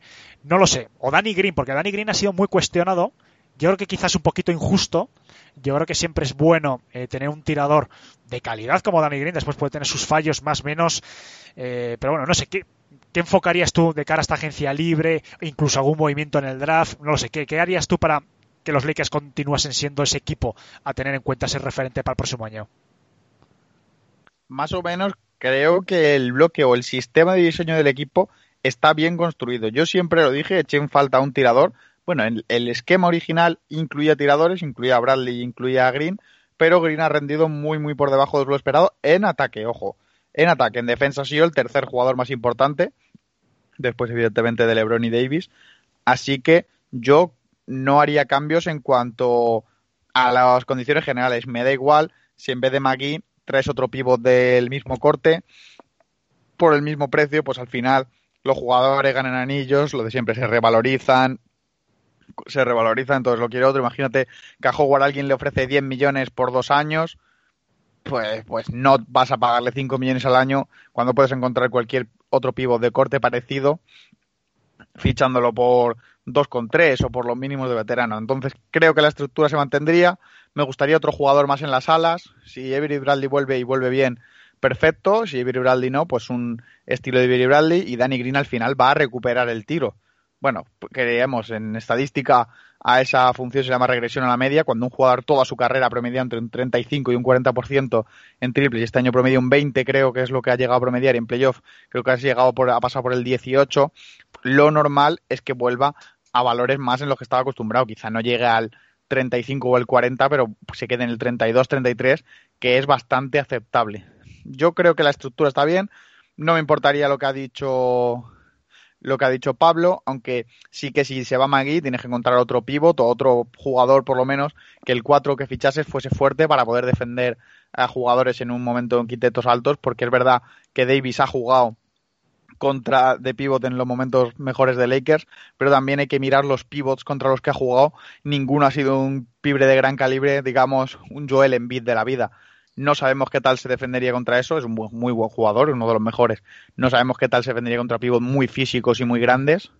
Eh, podría, entonces, un poquito de ayuda yo le metería. Si fuese un 4, que fuese un 4 fuerte, en vez de un 4 tirador como quiere Pablo. Y si fuese un 5 tal, uno del corte de Magui me vale cualquiera de ese perfil. Si volviese Cousins, que nunca sabremos cómo vuelve, un Cousins, eh, ese perfil de jugador no me molestaría pero en general creo que el estilo de diseño de plantilla está bien. Eh, Lebron, dos defensores más exteriores, eh, algún jugador en el equipo que pueda subir el balón como Rondo. Rondo es otro jugador que ha sido bastante importante, pero es otro jugador al que tampoco le puedes poner dinero, porque como siempre como siempre dicen, solo juega cuando los momentos son importantes. No es un jugador que haya mantenido un gran nivel a lo largo de la temporada regular, es un jugador que en playoffs sí que se motiva y juega muy bien, pero que en la temporada regular pues no está tan a tan buen nivel y necesitas quizá un base suplente. Yo creo que las rondas de draft no las quieres para nada. Eso lo cambiaría por colocar un conseguir cualquier pivot de este corte que hemos dicho o mantener el mismo bloque donde se vaya una pieza, fichar otra muy parecida y ya está. Y para eso gastaría las rondas que hagan falta porque al final un pick 30 es un puro jugador de lotería que vas a tener ahí dos años en el mejor de los casos sin jugar porque un equipo de que va perdiendo o peleando por playoffs puede arriesgarse a meter un un Horton Tucker de la vida o, o alguien así o Kuzma como cuando se le puso en su día pero un jugador, un equipo que va ganando y eso lo hemos visto muchas veces con los Warriors eh, no suele sacar a rookies que no estén preparados y entonces es desperdiciar la ronda, la verdad. Yo la daría a cambio de cualquier jugador del corte que hemos visto, del que se vaya, pues buscarle un sustituto muy parecido para hacer un estilo de planteo muy parecido que hemos visto que compite. Y al final lo que quieres es que en los próximos dos, tres años los Lakers estén ahí en la pelea por el por la conferencia oeste y ya está. Yo creo que, bueno, hemos hecho ya un buen repaso del tema de las finales y además vamos a comentar alguna cosita más, pero yo creo que no podemos eh, cambiar de tema sin hablar que de, de, que LeBron James ha conseguido el MVP de las finales, yo creo que merecidamente, sin duda, ha estado soberbio, sin duda ninguna, vamos, yo creo que independientemente de, que guste más o que guste menos, es un, es un título muy bien merecido.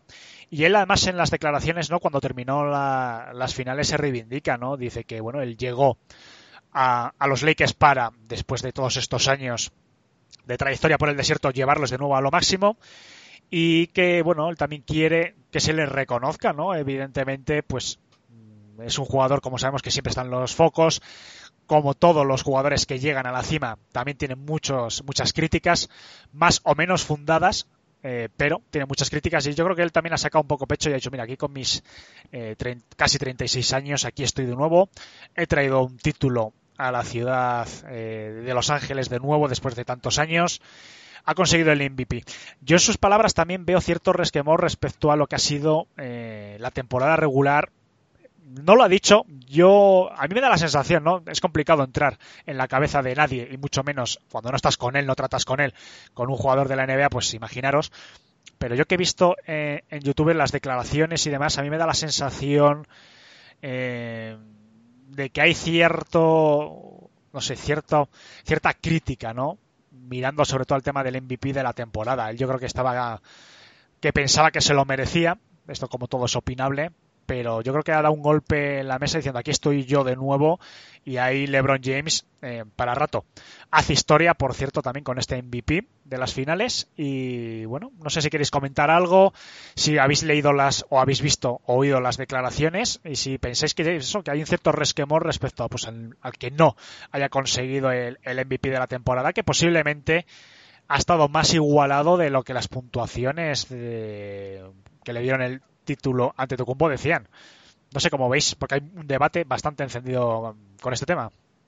A ver, él ya dijo que cuando se, dio la noticia del MVP para Antetokounmpo, que en un tuit puso que no estaba de acuerdo, al menos con la poca cantidad de votos para el primer lugar que recibió.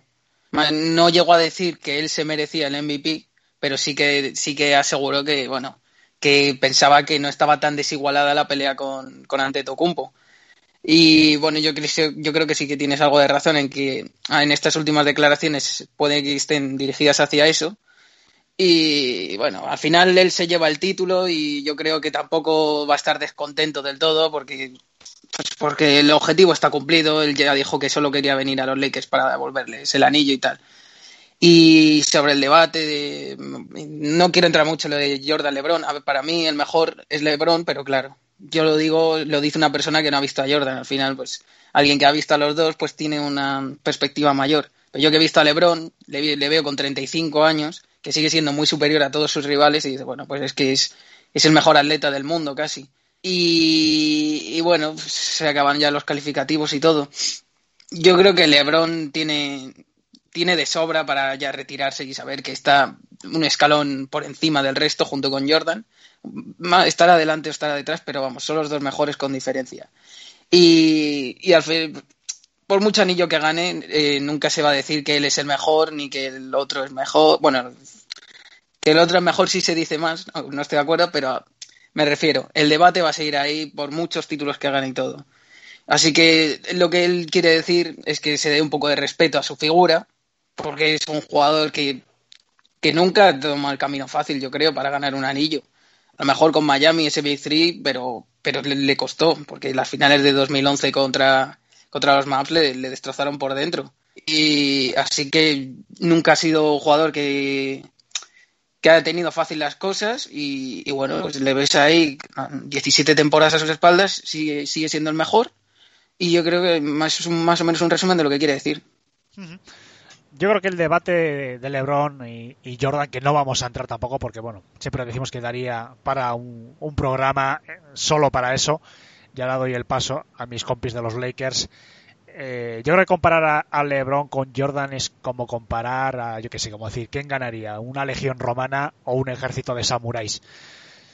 Es que son estilos diferentes eh, y momentos diferentes. Lo que pasa es que estas comparaciones siempre se dan. Cuando llegó Jordan, bueno, cuando llegó Jordan no. Cuando Jordan ya empezó a despuntar y los Bulls ya empezaron a competir al principio con Detroit y después ya superado ese escollo directamente ya por el título, eh, también, ¿no? Siempre estaba eh, Jordan es mejor que la River o Magic Johnson. Las comparaciones son en parte son sanas porque hace también que los jugadores eh, se vuelvan más competitivos.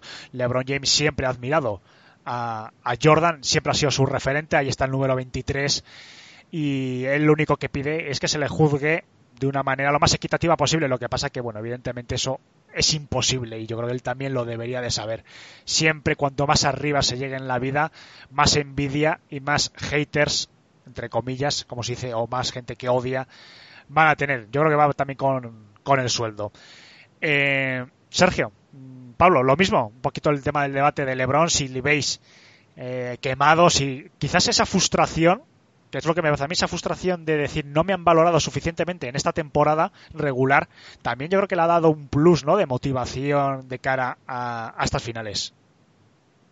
Yo tengo apuntado aquí tres cosas. Lo primero, el que crea que un ejército de samuráis gana lo más mínimo una legión romana no tiene ni idea. Vaya. Lo, segundo es que no se puede ser. Yo lo he dicho, yo lo he comentado muchas veces. Es una teoría que yo siempre comento. Por ejemplo, pasa con el tema de Cristiano Ronaldo o de ese tipo de jugadores que tú crees que son muy creídos. En NBA no se me ocurre ninguno. LeBron es bastante creído, pero para lo bueno que es, quizás sea hasta poco creído pero ese tipo de jugadores no puedes, tú no puedes ser el mejor 17 años si no encuentras año tras año motivo para salir allí y machacarlos a todos, porque al final te cansas. Mm, Siempre con el documental de Last Dance de Michael Jordan siempre hemos hecho el chiste de un niño me miró mal en el aparcamiento y ese día dije voy a ganar para machacarte a ti, pero, pero quitando esa exageración porque era graciosa, es verdad, Michael Jordan también fue el mejor porque era ultra competitivo, porque no se dejaba ganar nunca jamás y iba a machacarte. Entonces, LeBron puede encontrar la motivación donde él considere oportuno. En este caso, pues bueno, quizá el MVP fue algo injusto, quizá haga eso, pero no se puede ser el mejor, por lo menos a esos niveles estratosféricos, si no te crees el mejor y no tienes dudas. Él sabe que es el mejor, cree que es el mejor y va, sale y lo demuestra todas las veces. Que no soy el mejor, toma, me voy a los Lakers y te gano un anillo. Que no soy el mejor, gano unas finales. Que no soy el mejor, cambio otra vez de equipo. Que no soy el mejor, gano dos anillos seguidos, lo que sea. Que no soy el mejor, eh, me vuelvo a Cleveland y te gano un anillo. Siempre le ha motivado, cada vez una cosa distinta, pero siempre le ha motivado el ser mejor, ser mejor, ser mejor. Sin Jordan, estoy seguro que él no hubiese sido tan bueno. Porque siempre le ha motivado él que por lo menos cada vez tener más gente que defienda que él es mejor que Jordan. Y un tercer apunte sobre esto de LeBron, la historia y todo eso, es que yo creo, por lo menos Jorge estoy casi seguro que está conmigo, por ejemplo Toby sé que está conmigo, eh, cuando a nosotros, dentro de 10 años, si seguimos viendo NBA, que probablemente sí, aunque sea por lo menos de pasada, porque cuando estás tan fuerte enganchado te sueles quedar, si seguimos viendo NBA, veremos un jugador nuevo, digamos un, yo que sé, la Melo Ball, y dirán, no, este es tan bueno como LeBron, y nosotros estaremos en la posición de, no, hombre, no hay un jugador la historia tan bueno como LeBron. Es cosas del, del que crece con él. Nosotros hemos visto prácticamente la totalidad de su carrera. Yo no recuerdo él en su temporada rookie porque yo era bastante pequeño, es de 2003, pero sí recuerdo 2006-2007 cuando todo el mundo hablaba, cuando empezaba Gasol, los Lakers y toda esa época, cuando todo el mundo hablaba de, esa, de ese jugador, de LeBron, que estaba arrasando en el este con un equipo de matados. Creo que el segundo mejor jugador era Mo Williams en aquella época y él clasificó ese equipo a playoffs. Así que no creo que dentro de 10 años nadie nos saque, sea capaz de decir, no, este jugador es el nuevo LeBron y nosotros, no, no, no, LeBron solo hay uno. Y Pablo, por acabar la ronda, tus impresiones sobre el tema de, de LeBron, su MVP de las finales y esas declaraciones que ha hecho, pues, con cierto resquemor. Bueno, al final siempre intentas buscar una motivación más. Yo creo que Antieto es cierto que ha hecho una muy buena temporada, pero yo creo que el este también es más barato que el que el oeste, o por lo menos ha demostrado en los últimos años, y porque no te digo de habérselo dado, pero creo que LeBron en cierta parte tenía razón de que tendrían que haber aparecido más votos en, en ese primer lugar. Respecto a las comparaciones con Jordan, yo creo que yo todavía no lo compararía, básicamente porque a LeBron le quedan con mínimo un par de años o tres en los que puede luchar por el anillo, entonces cuando tengamos esos datos sobre la mesa eh, totales, pues se verá, pero yo creo que a día de hoy, si consigue un anillo más LeBron, eh, podría superar a Jordan perfectamente, aunque es cierto que no hemos podido valorar totalmente sus carreras. Y por último, eh, un punto que había comentado Sergio, le doy totalmente la razón. Yo creo que al final las próximas generaciones o algún jugador que venga y esté llamada a ser el nuevo LeBron o el nuevo Curry, el nuevo Durant, etcétera, va a ser difícil de que tengan ese, esa comparación hasta que no se le vea el bagaje, porque es cierto que muchas veces se les pone esa proyección, pero es como se dice también con, con Messi Cristiano, ¿no? Eh, no los mires, no los compares, disfrútelos. Yo creo que también hay que disfrutar de este tipo de jugadores. LeBron James eh, es un portento espectacular que ha ido reconvirtiéndose a lo largo de, de los años y muy pocos jugadores pueden decir eso y sobre todo con esa edad que tiene, que ha sabido adaptar un poco más su rol de anotador puro a ser un jugador que te puede promediar casi triple doble por partido. Bueno, pues nos gustaría saber también lo que opinan un poco nuestros oyentes acerca de todo este debate. Sabemos que tenemos muchos oyentes en España en general, en, incluso en, Hispanoamérica, donde también nos escucha mucha gente desde Argentina, por ejemplo. Hay muchos aficionados a, a los Lakers. Queremos hoy primero felicitarles porque, oye, eh, es merecido. Yo creo que en líneas generales ha sido un justo vencedor los Lakers. Bueno, yo creo que todos los que ganan el título son justos vencedores, así que yo creo que no debe haber debate, porque sé que lo hay eh, acerca de, bueno, que si los Lakers, que si es una temporada tal, han ganado. Yo creo que todos los equipos que han llegado a Orlando han estado en los mismos hoteles, han tenido las mismas condiciones para entrenar, las mismas restricciones sociales. Así que yo creo que han jugado todos en igual de condiciones y yo creo que es un justo merecedor. Así que felicitar, por supuesto, a toda la comunidad Laker y nos gustaría, pues bueno, que nos comenten un poco en iBox cómo han vivido estas finales, qué supone para ellos. Habrá gente que por su juventud a lo mejor es el primer título que viven conscientemente de, de, los Lakers y bueno, que nos expliquen un poquito que, cómo han vivido todas estas finales. Vamos a seguir hablando en este ratito que nos queda, eh, breve, para no alargarnos tampoco demasiado, porque hay varias noticias interesantes. Tenemos ya, bueno, que ahora vamos a tener que pasar un, una travesía por el desierto durante varios meses hasta el comienzo de la próxima temporada, pero ya se empieza a vislumbrar ciertas fechas y por lo que nos ha llegado a través de varias fuentes eh, parece que la fecha más plausible para que comience la nueva temporada puede ser el 18 de enero, el día de Martin Luther King en Estados Unidos, una fecha muy señalada, y parece que esa es la fecha objetivo para que comience la próxima temporada que bueno, yo no sé cómo se va a llamar, si temporada 2021, porque yo no creo que llegue hasta el 2022, siempre estamos acostumbrados a decir temporada 19, 20 tal. Bueno, para la próxima temporada 2021 parece que esa es la fecha más eh, probable. No sé en qué formato, no se sabe mucho, pero bueno, yo creo que es un, un punto a tener en cuenta sobre todo para los que llevamos bastante tiempo sin disfrutar de nuestros equipos. Por supuesto, todas las fechas, cuando las sepamos de cuándo se abre la agencia libre y demás, las traeremos como siempre. Jorge, más noticias también, una respecto a Boston Celtics. Eh, Canter parece que va a salir a la agencia libre. Parece que su objetivo es buscar cierta estabilidad laboral. Hay que mirar siempre de reojo que en Scanter eh, le interesa tener contratos en Estados Unidos para seguir viviendo allí, pero bueno, no sé, parece que se le han ido cerrando poquito a poco las puertas de Boston Celtics de una forma muy gradual a lo largo de esa temporada y más eh, se ha agudizado más en estos playoffs. No sé, eh, ¿intentarías mantener a Canter? ¿Qué ha aportado Canter en, estos Celtics? ¿Sería una pérdida considerable o quizás ya hay repuestos en Celtics para, para en Scanter? Bueno, Canter es un jugador que, todo el mundo sabe que, que su defensa es nula, o sea, no es un no es un pivot que puedas tener como titular y pretender ganar un anillo, porque tiene, no domina en, en el aro defensor. Pero yo creo que la salida, o no, no hay que renovar a Canter, o sea, renovar, mantener a Canter ni mucho menos, por eso mismo.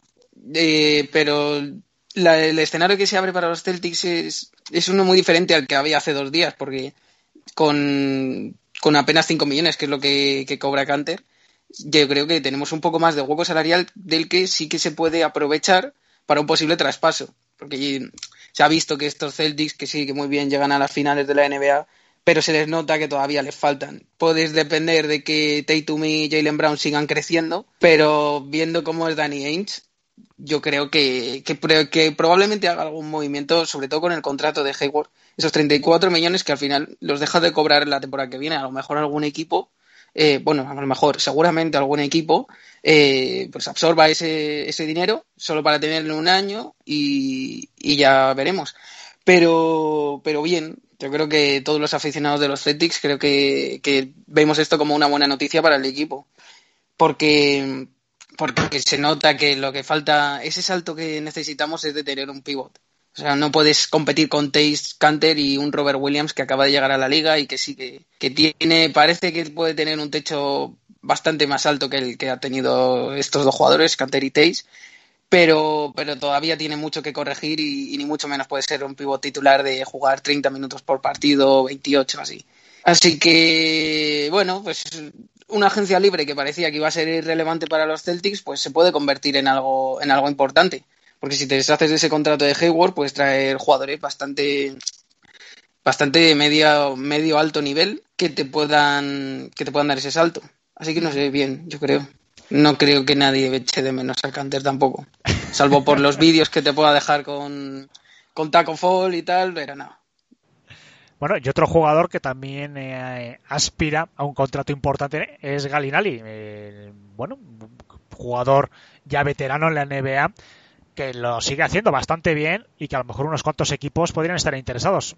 No sé, Pablo, Sergio, si le veis en algún equipo en concreto, no sé, algún, incluso, bueno, ¿por qué no? Los Lakers, no sé si hay espacio salarial, pero bueno, no sería mal complemento un tercer jugador de esa calidad. Bueno, no lo sé, o si o pensáis en otro equipo para Galinari. No sé, es un mercado complicado porque también Galinari es un jugador que siempre su carrera ha estado marcado por, por las lesiones. A mí es un jugador que dentro de la NBA ha habido momentos en los que me ha gustado, pero por regla general no me ha terminado de convencer y me ha parecido un tanto sobrevalorado. Entonces, no sé, siempre hay equipos random que pueden ir a por él, pero y ahora mismo es complicado verle en un equipo real contender para fichar por el anillo, por lo menos en, mi punto de vista. Además que eh, hay que tener en cuenta que este año, eh, esta última temporada ha cobrado 22 millones. No sabemos tampoco qué pretensiones. Lo normal es que además con la posible rebaja de límite salarial, vamos, yo creo que no puede aspirar, no sé si a lo mejor a 12, 13 millones, por ahí supongo, a lo mejor multianual, algo así. Pero vamos, no sé hasta qué punto tendré unas pretensiones de intentar repetir un contrato así. Vamos, yo creo que ni de coña. Sergio, no sé si puedes pensar en algún equipo que te encajaría. Eh, no lo sé. Equipos de estos que no tengan nada que perder, pues siempre ponemos el ejemplo de Atlanta, porque es un equipo que en los últimos años, desde que se le fue aquel Big Four o Big Five que tenían, ha estado muy ese, pero bueno, un, ese equipo, quizá incluso los Pistons. Vaya. Pero es un jugador. Bueno, pero si le das si el precio adecuado, si a 10 millones es un jugadorazo, pero es que estamos hablando que lleva 12 años jugando en la liga y saca aquí las estadísticas, ha estado, tiene dos temporadas, una de 12 partidos y otra de dos, una de 21 eh, y otras cuatro temporadas por debajo de, de 60 partidos. al año. Es que es un tío que es que no es que sea, no es que ha tenido una temporada muy mala y se ha lesionado regular, como por ejemplo, digamos, en Beat, por ejemplo, que tuvo dos temporadas, dos primeras fueron horribles, pero luego más o menos ha mantenido el ritmo a, digamos, el nivel aceptable a Anthony Davis. Es que estamos hablando de un tío que es cada tres temporadas eh, se, le, se pasa la temporada lesionado. Entonces, pues no puedes arriesgarte, no puedes, por ejemplo, siendo los Lakers, que acabas de dar ejemplo, no puedes ofrecerle un contrato de 10 kilos, pagar 30 por el impuesto de lujo para que luego sea un tío que al tercer partido se te lesione y es que además no son, ojalá fuese una lesión de estas que se, bueno, no, ojalá, pobrecillo, que se parte el, la rodilla está, sino que son lesiones de, ay, no sé qué de un hombro, 10 partidos, juega 4, eh, no sé qué de un pie, otros 3 partidos sin jugar, juega 4, es un jugador que no tiene, no consigue nunca ritmo de competición, es un muy buen jugador, no una estrella, ni creo que haya llegado a ser nunca una estrella, pero sí un jugador muy decente, muy buen tiro exterior, muy aceptable, pero solo le puede dar un contrato medianamente decente, si no, claro, si por el mínimo de veterano, te digo que lo firmen los Lakers ahora mismo, pero creo que toda la NBA lo firma por el mínimo de veterano. Pero eh, necesitará un equipo que tenga eso, o quizá un Pat Riley de la vida, que le gusta jugarse ese tipo de cosas para conseguir un contrato decente, porque ah, no ha demostrado ah, no ha demostrado ser capaz de mantenerse sano en sus 12 años que lleva en la liga. Bueno, la última noticia que yo tenía preparada por aquí, ahora me comentaréis si tenéis alguna cosita más, eh, es, seguimos todavía con el tema de los banquillos y hay opciones de que los hermanos Van Gandhi, tanto Jeff como Stan, vuelvan a, a entrenar. Eh, Stan Van Gandhi es el candidato, el principal candidato para los Pelicans y Jeff Van Gundy mm, creo que se iba a citar este el próximo miércoles, no, o hoy, yo creo que hoy, cuando estamos grabando, eh, se ha debido citar o se va a citar eh, en poco tiempo, imagino, porque bueno, por el tema horario en Houston todavía debe estar amaneciendo, así que bueno, a lo largo del día Lleva Gandhi se va a entrevistar con Houston Rockets y debe ser uno de los principales candidatos. Sería bastante interesante, creo que desde el 2006 eh, o antes aproximadamente no coinciden los dos entrenadores en la NBA. Están Van Gandhi, todo esto estoy tirando un poquito de memoria, creo que estaba en Miami en ese momento y Jeff Gandhi, no sé si estaba, no sé, los Knicks, puede ser. Creo que sí, pero no estoy muy seguro. Eh, que creo, que creo que sí. No, más tarde. Yo creo que debía estar en, los Rockets ya, perdón, porque ya estuvo en los Rockets en su momento. Vale, estuvo sí en los Knicks, efectivamente, estuvo hasta el 2002. En ese momento coincidieron uno en los Rockets y otro en, en Miami. No lo sé cómo lo veis, porque bueno, Jeff Gundy, eh, desde que abandonó los, eh, los banquillos, hasta muchos años como analista, en la televisión, y además reputado analista. Su hermano Stan también, por cierto, está haciendo una buena carrera desde que fue despedido de Detroit. Eh, pero Jeff Van Gundy lleva siendo la novia de muchos equipos que se han quedado sin banquillo. Está siendo siempre un entrenador muy solicitado. Tiene un gran registro en temporada regular. Ha estado nueve años en, en playoff. En el 99 llegaron a, a, a, las finales con los Knicks. Es decir, que es un entrenador con una reputación intachable aportaría, eh, no sé, aire nuevo, sangre fresca, aire fresco, perdón, sangre nueva en, en los Houston Rockets. ¿Le veis entrenando a, no sé, a, a, dos jugadores, si es que se mantienen, como Harden y, y Westbrook? Al final, estamos hablando que cualquier mejora sobre de Anthony va a ser positiva en, en Houston. Yo creo que Stan Mangandi sí puede llegar a entrenar relativamente decente a Houston. Además, es que tenemos que tener en cuenta que no hay mucho, mucho de que, mucho que comentar. Fíjate, es que son jugadores, son entrenadores que llevamos sin ver. ¿Cuándo echaron a Van Gandhi de Detroit? Alejandro, hace tres temporadas ya. Sí, esta va a ser la tercera. Sí. Hace tres temporadas, lleva, Jeff Van Gandhi lleva sin entrenar, ni se sabe la tira de tiempo.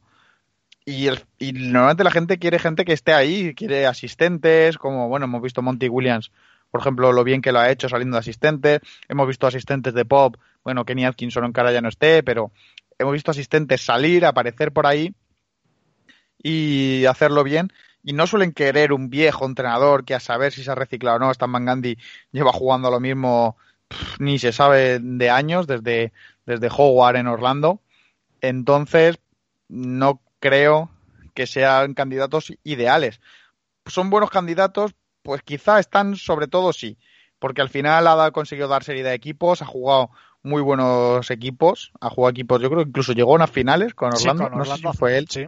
era el entrenador, pues ha llegado a finales, es un entrenador muy decente, pero claro, cuando se te acaban las opciones y Jeff ni siquiera lo, eso, yo no sé, él, has dicho que tenía entrevista, Jeff, ¿era el que tenía entrevista Sí, o Jeff con, con Houston Rockets. Y Stan Van No sé. debe estar en el radar de los Pelicans. no le veo, la verdad, saliéndose de, de la tele, con lo bien que está y lo tranquilo que se está en la tele, para meterse en un, en un berenjenal de, como por ejemplo, Houston, sabes que no es igual. Tú estás en la tele tranquilito, te levantas los domingos, te lees las estadísticas y vas al partido, los días que te toque de la semana. Vamos. Pero no es igual que estar entrenando con el estrés, con la ansiedad que se supone. No le veo saliéndose, pero si le hacen una oferta mucho mejor que lo que está cobrando ahora, al final el dinero es el dinero. Hombre, pero no los tener- veo, pero como Tiene que tener también opciones... gusanillo, ¿no, Sergio? Eh, son muchos años. Bueno, vamos a ver. Él, eh, Jeff Van Gundy ha estado con la selección norteamericana para, por ejemplo, para clasificarla para los próximos eh, Juegos Olímpicos de China. Ha sido él el entrenador y tal. Es decir, sí que ha estado un par de años con la selección. eh, pero bueno, yo creo que, mm, no sé, tiene que tener cierto gusanillo, ¿no? Quizás de volver a la NBA. Al final, eh, estamos hablando de lo mismo que hemos hablado antes de LeBron, son gente muy competitiva que ha estado en la élite, porque al final en el mundo ahora mismo pues habrá una centena de personas que haya tenido, que haya sido entrenador de la NBA, como mucho, bueno, quizá alguno más vivo, no sé, pero estamos hablando de un grupo muy, muy, muy selecto, de una élite absoluta, y quizá tenga el gusanillo, pero yo no veo que tenga que meterse en ese berenjenal ahora para le compense según lo que esté cobrando en la tele, que creo que era un sueldo bastante decente. Bueno, no sé si Pablo, Jorge, queréis comentar alguna cosita acerca de, de estos dos hombres y también, por cierto, que se está rumoreando de que de Anthony puede ser el segundo de a bordo de Steve Nash en Brooklyn Nets. A mí me parecería algo surrealista, pero bueno, ¿lo veis factible también? La única manera que tiene de reivindicarse después de las horribles gestiones que ha tenido en, en, en Warriors, no, es decir, en Rockets, que además yo creo que la NBA en sí le ha visto horribles gestiones porque quitando Filadelfia, que sí que contactó con él, pero luego no le, no le firmó, el resto de franquicias apenas le han contactado, nadie lo quiere ya. Y una buena forma de reciclarse podría ser de segundo entrenador. Te quedas allí en el ajo, por así decirlo, y luego llega un momento que pues Steve Nash se le va de la mano a los jugadores, eh, yo qué sé, eh, Kyrie Irving está celebrando congreso de terraplanismo en el centro de Brooklyn, lo que sea, dicen, vamos a poner un entrenador que por lo menos ha tenido mucho tacto, fuera de lo mejor o peor entrenador que ha sido, que yo creo que ha sido bastante malo los últimos años, ha dirigido una franquicia como Houston con un- una cantidad de estrellas muy importante y pues ha gestionado, no ha tenido muchos líos de vestuario, entonces no le, veo quedándose ahí segundo en cualquier sitio y esperando agazapado una oportunidad de que despiden un entrenador y no tengan con quién acabar la temporada y se la quieran jugar con él. Hombre, es una manera de mantenerse también, como dices, eh, entrenando, vinculado directamente, pero ya no tienes la presión, ¿no? De decir, soy el primer entrenador, todos los palos van a ir a mí, me puedo centrar quizás en, la faceta ofensiva, que a lo mejor es la que más le, gusta a Anthony, no, pero si tener esa presión, ¿no? Que le- si las cosas van mal, los palos van a ir, además a un novato como Steve Nash. Yo creo que quizás, bueno, le podría encajar, aunque tampoco eh, tampoco tiene que ser fácil dar un paso atrás, ¿no? Después de tantos años eh, en la élite, siendo entrenador principal en equipos competitivos, dar ese pasito atrás, no lo sé. Yo creo que no tiene que ser fácil, ¿no? Sí, sí, sí, completamente. Bueno, chicos, no sé si quieres comentar alguna cosita más. Eh, antes de despedirnos, yo creo que ha sido un programa muy completo. Eh, insistimos en, bueno, felicitar a todos los aficionados, y además que tengo ganas. eh, a ver si os animáis y, y ponéis comentarios de cómo habéis vivido estas finales y, por supuesto, también aquellos seguidores que en España también hay, de Miami Heat, desde los tiempos de LeBron, desde los tiempos incluso del título con Wade. Miami Heat también es un equipo con mucha afición en España. También que la gente que lo ha vivido, ese renacer de la franquicia de Florida también es interesante. Así que animaros a poner los comentarios y, y lo leeremos, eh, por supuesto que sí, la próxima semana. Chicos, yo no sé si queréis alguna cosita más, alguna noticia, algo que comentar. Bueno, yo solo al respecto de esto de los entrenadores, que me sigue sorprendiendo que Kenny Atkinson siga sin estar en, en el primer nivel de los rumores para, para fichar por algún equipo, porque me parece uno de los entrenadores top de la NBA y que no le quiera fichar nadie, me parece bastante más extraño que, que, que quieran fichar a Van Gandhi o a, o a Tyron Luke, que sí, que ganó un anillo con los, con los Cavs, pero tampoco es un entrenador increíble y está ahí en, todo, en los rumores de todas las franquicias. Yo creo que lo que. Yo- Sí, no, perdón, Sergio, solo iba a comentar que a mí No, me da la sensación de que eh, a Atkinson lo que le falta, y posiblemente por eso hay muchos equipos que nos animan eh, a contratarlo, es que que le falte quizás cierta experiencia en gestionar vestuarios con varias estrellas. Creo que puede ser por eso, ¿eh? no, no estoy muy seguro tampoco, pero también es raro, evidentemente. No, yo iba a decir que las normas de evaluación que usamos, digamos la prensa, vamos a incluirnos en la prensa, aunque no seamos profesionales, puesto que no cobramos por este, por esto, pero bueno, en la prensa tendemos a tener unos criterios distintos de los que luego tienen las franquicias. Hemos visto muchas veces como jugadores de draft que nosotros creemos que son buenísimos, nadie los coge y luego no hacen nada, y jugadores de draft que nosotros creemos que son malísimos, se pegan por ellos para que luego resultar. Es decir, cada las franquicias y la forma de actuar tienen un nivel de visión más empresarial y tal, y más general y más completo. Y por lo que parece, como bien has apuntado tú, Alejandro, en general parece que lo que estamos buscando, eh, lo que está buscando la NBA son jugadores, entrenadores más experimentados. Kenny Atkinson ha desarrollado muy bien un equipo, pero luego al momento de llevarlo a competir, falló. Y como todas las franquicias buscan competir, yo creo que por ahí puede ir un poco el tema, pero vamos, evidentemente está claro que creyéndolo como lo evaluamos nosotros y evaluándolo como lo, como lo evalúan la franquicia, porque no les hacen ni entrevistas ni tal, ahí hay un error, algo que nosotros no estamos viendo o nosotros no estamos considerando que es mucho más importante de lo que nos creemos. Pues sí, la verdad que no creo, ¿eh? de todas formas, que Atkinson esté mucho tiempo. Yo creo que es el perfil ideal. Lo que pasa es que te puedes encasillar en eso, pero yo creo que el perfil ideal de Atkinson es para un equipo eh, en reconstrucción, que es lo que él ha demostrado. Lo que pasa es que pasar de entrenador de equipo a reconstrucción a entrenador de equipo contender cuesta. Yo creo que hay dos categorías dentro de los entrenadores en la NBA. Los típicos entrenadores que aunque no sean grandes, eh, bueno, que no tengan un desarrollo como entrenador quizás brillante, que flojeen en ciertos apartados, siempre van a tener la caché de que van a ser entrenadores de equipos contender y después están los entrenadores de equipos pues que están en, una, en un momento de reconstrucción o equipos de playoff pero de los puestos bajos, de octavos, séptimos y sextos. Yo creo que está esa clasificación. Me viene a la cabeza, por ejemplo, entrenadores como Algin Gentry, por ejemplo, Tyron Lu, es un entrenador que con ese título y con haber estado en los Caps ya es un entrenador que está aspirando otra vez eh, es el gran rival ¿no? de Jeff Van Gundy para, para los Houston Rockets. Es decir, ya Tyron Lue siempre va a tener la cosa de que es un entrenador de equipo contender, aunque haya sido muy criticado. Entonces yo creo que no sé, hay esa clasificación y cuesta, ¿no? Esa diferencia social entre entrenadores y cuesta mucho, no es muy permeable. Y a Atkinson posiblemente le cueste, a pesar de que lo hizo genial en los Nets, le va a costar eh, eh, que los equipos con estrellas se fijen en él. Bueno, compañeros, yo creo que es momento de despedirnos, un programa muy completo, eh, la verdad que ahora tenemos unos cuantos meses, vamos a ir pensando qué contenido ofrecer, tenemos el draft por delante, posteriormente la agencia libre, las fechas todavía son un poquito indefinidas, pero bueno, iremos matizando, por supuesto, cuando los equipos se vayan moviendo, traeremos antes de que empiece la temporada los análisis, eh, bueno, de franquicias, lo haremos no sé a través de divisiones, supongo, como otras, eh, como el año pasado. Pero bueno, por supuesto, cualquier cosa nos podéis traer y de cara a la próxima temporada, pues supongo que volverán ya secciones de estadísticas y demás que, tan, que tanto éxito ha traído. Y por supuesto, reforzaremos el contenido próximamente respecto a los rookies, que yo creo que bueno, ahora es el objetivo de todos los equipos, así que nuestro experto Manu eh, nos irá trayendo toda la información acerca de los principales candidatos a las primeras posiciones del draft. Compañeros, muchas gracias por estar esta semana y espero que bueno, que la próxima nos volvamos a juntar para hablar un poquito de la NBA. Aquí estaremos otra vez. Sergio no sabemos si va a estar o no. No, no lo sabemos. Me dejaré caer.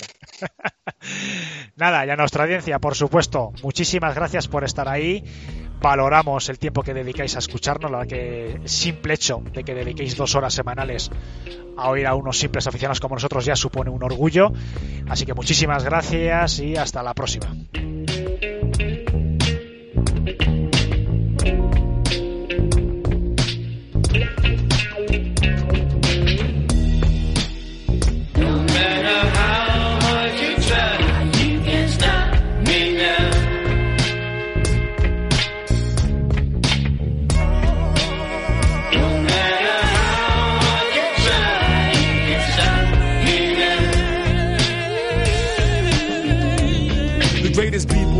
Time. Started from small crimes where others had big tops. I was slinging small dimes, trying to make the come up. The blow used to numb up a few G's a week. My clique used to sum up till my brother got locked up. My girl got knocked up. My closest homie each got popped up and shot up. Cops love the block, no way to eat. So I dropped a half a G on a rented SP 1200 sampler in a Yamaha 4 track. The bass from the lab used to blow the fucking door back. My ghost was doing stick ups, trying to make a pick up. Waiting outside for the breeze truck to pick up.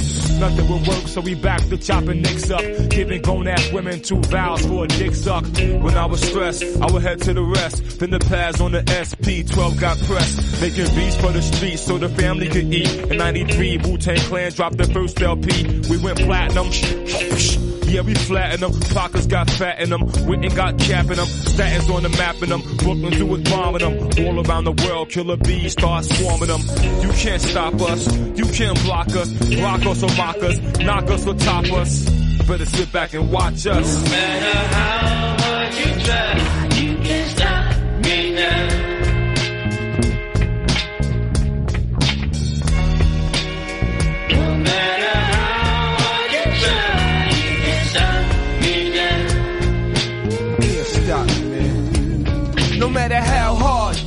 go hard, so hard. If you gon' try and stop me now, I'll be ruckus the rhythm like the blocks be wild. Bad enough, I got the cops trying to lock me down. Can't nobody break my stride or shake my pride without a homicide case and trial. It's a long time coming, long nines busting, cradle to the grave. I be on my grind hustling. Sometimes when I think about it, have my mind bugging. The shit that I've been through, things that I've seen, the chicks that I ran through, places I've been. I'm a victim of the very song I sing. It's how it is in the heart of it. Most want no part of it. Some will soothe the pain through booze and narcotics. I'ma hold my head, stay true to where my heart is. Either you pay with your life or you pay dues to homage.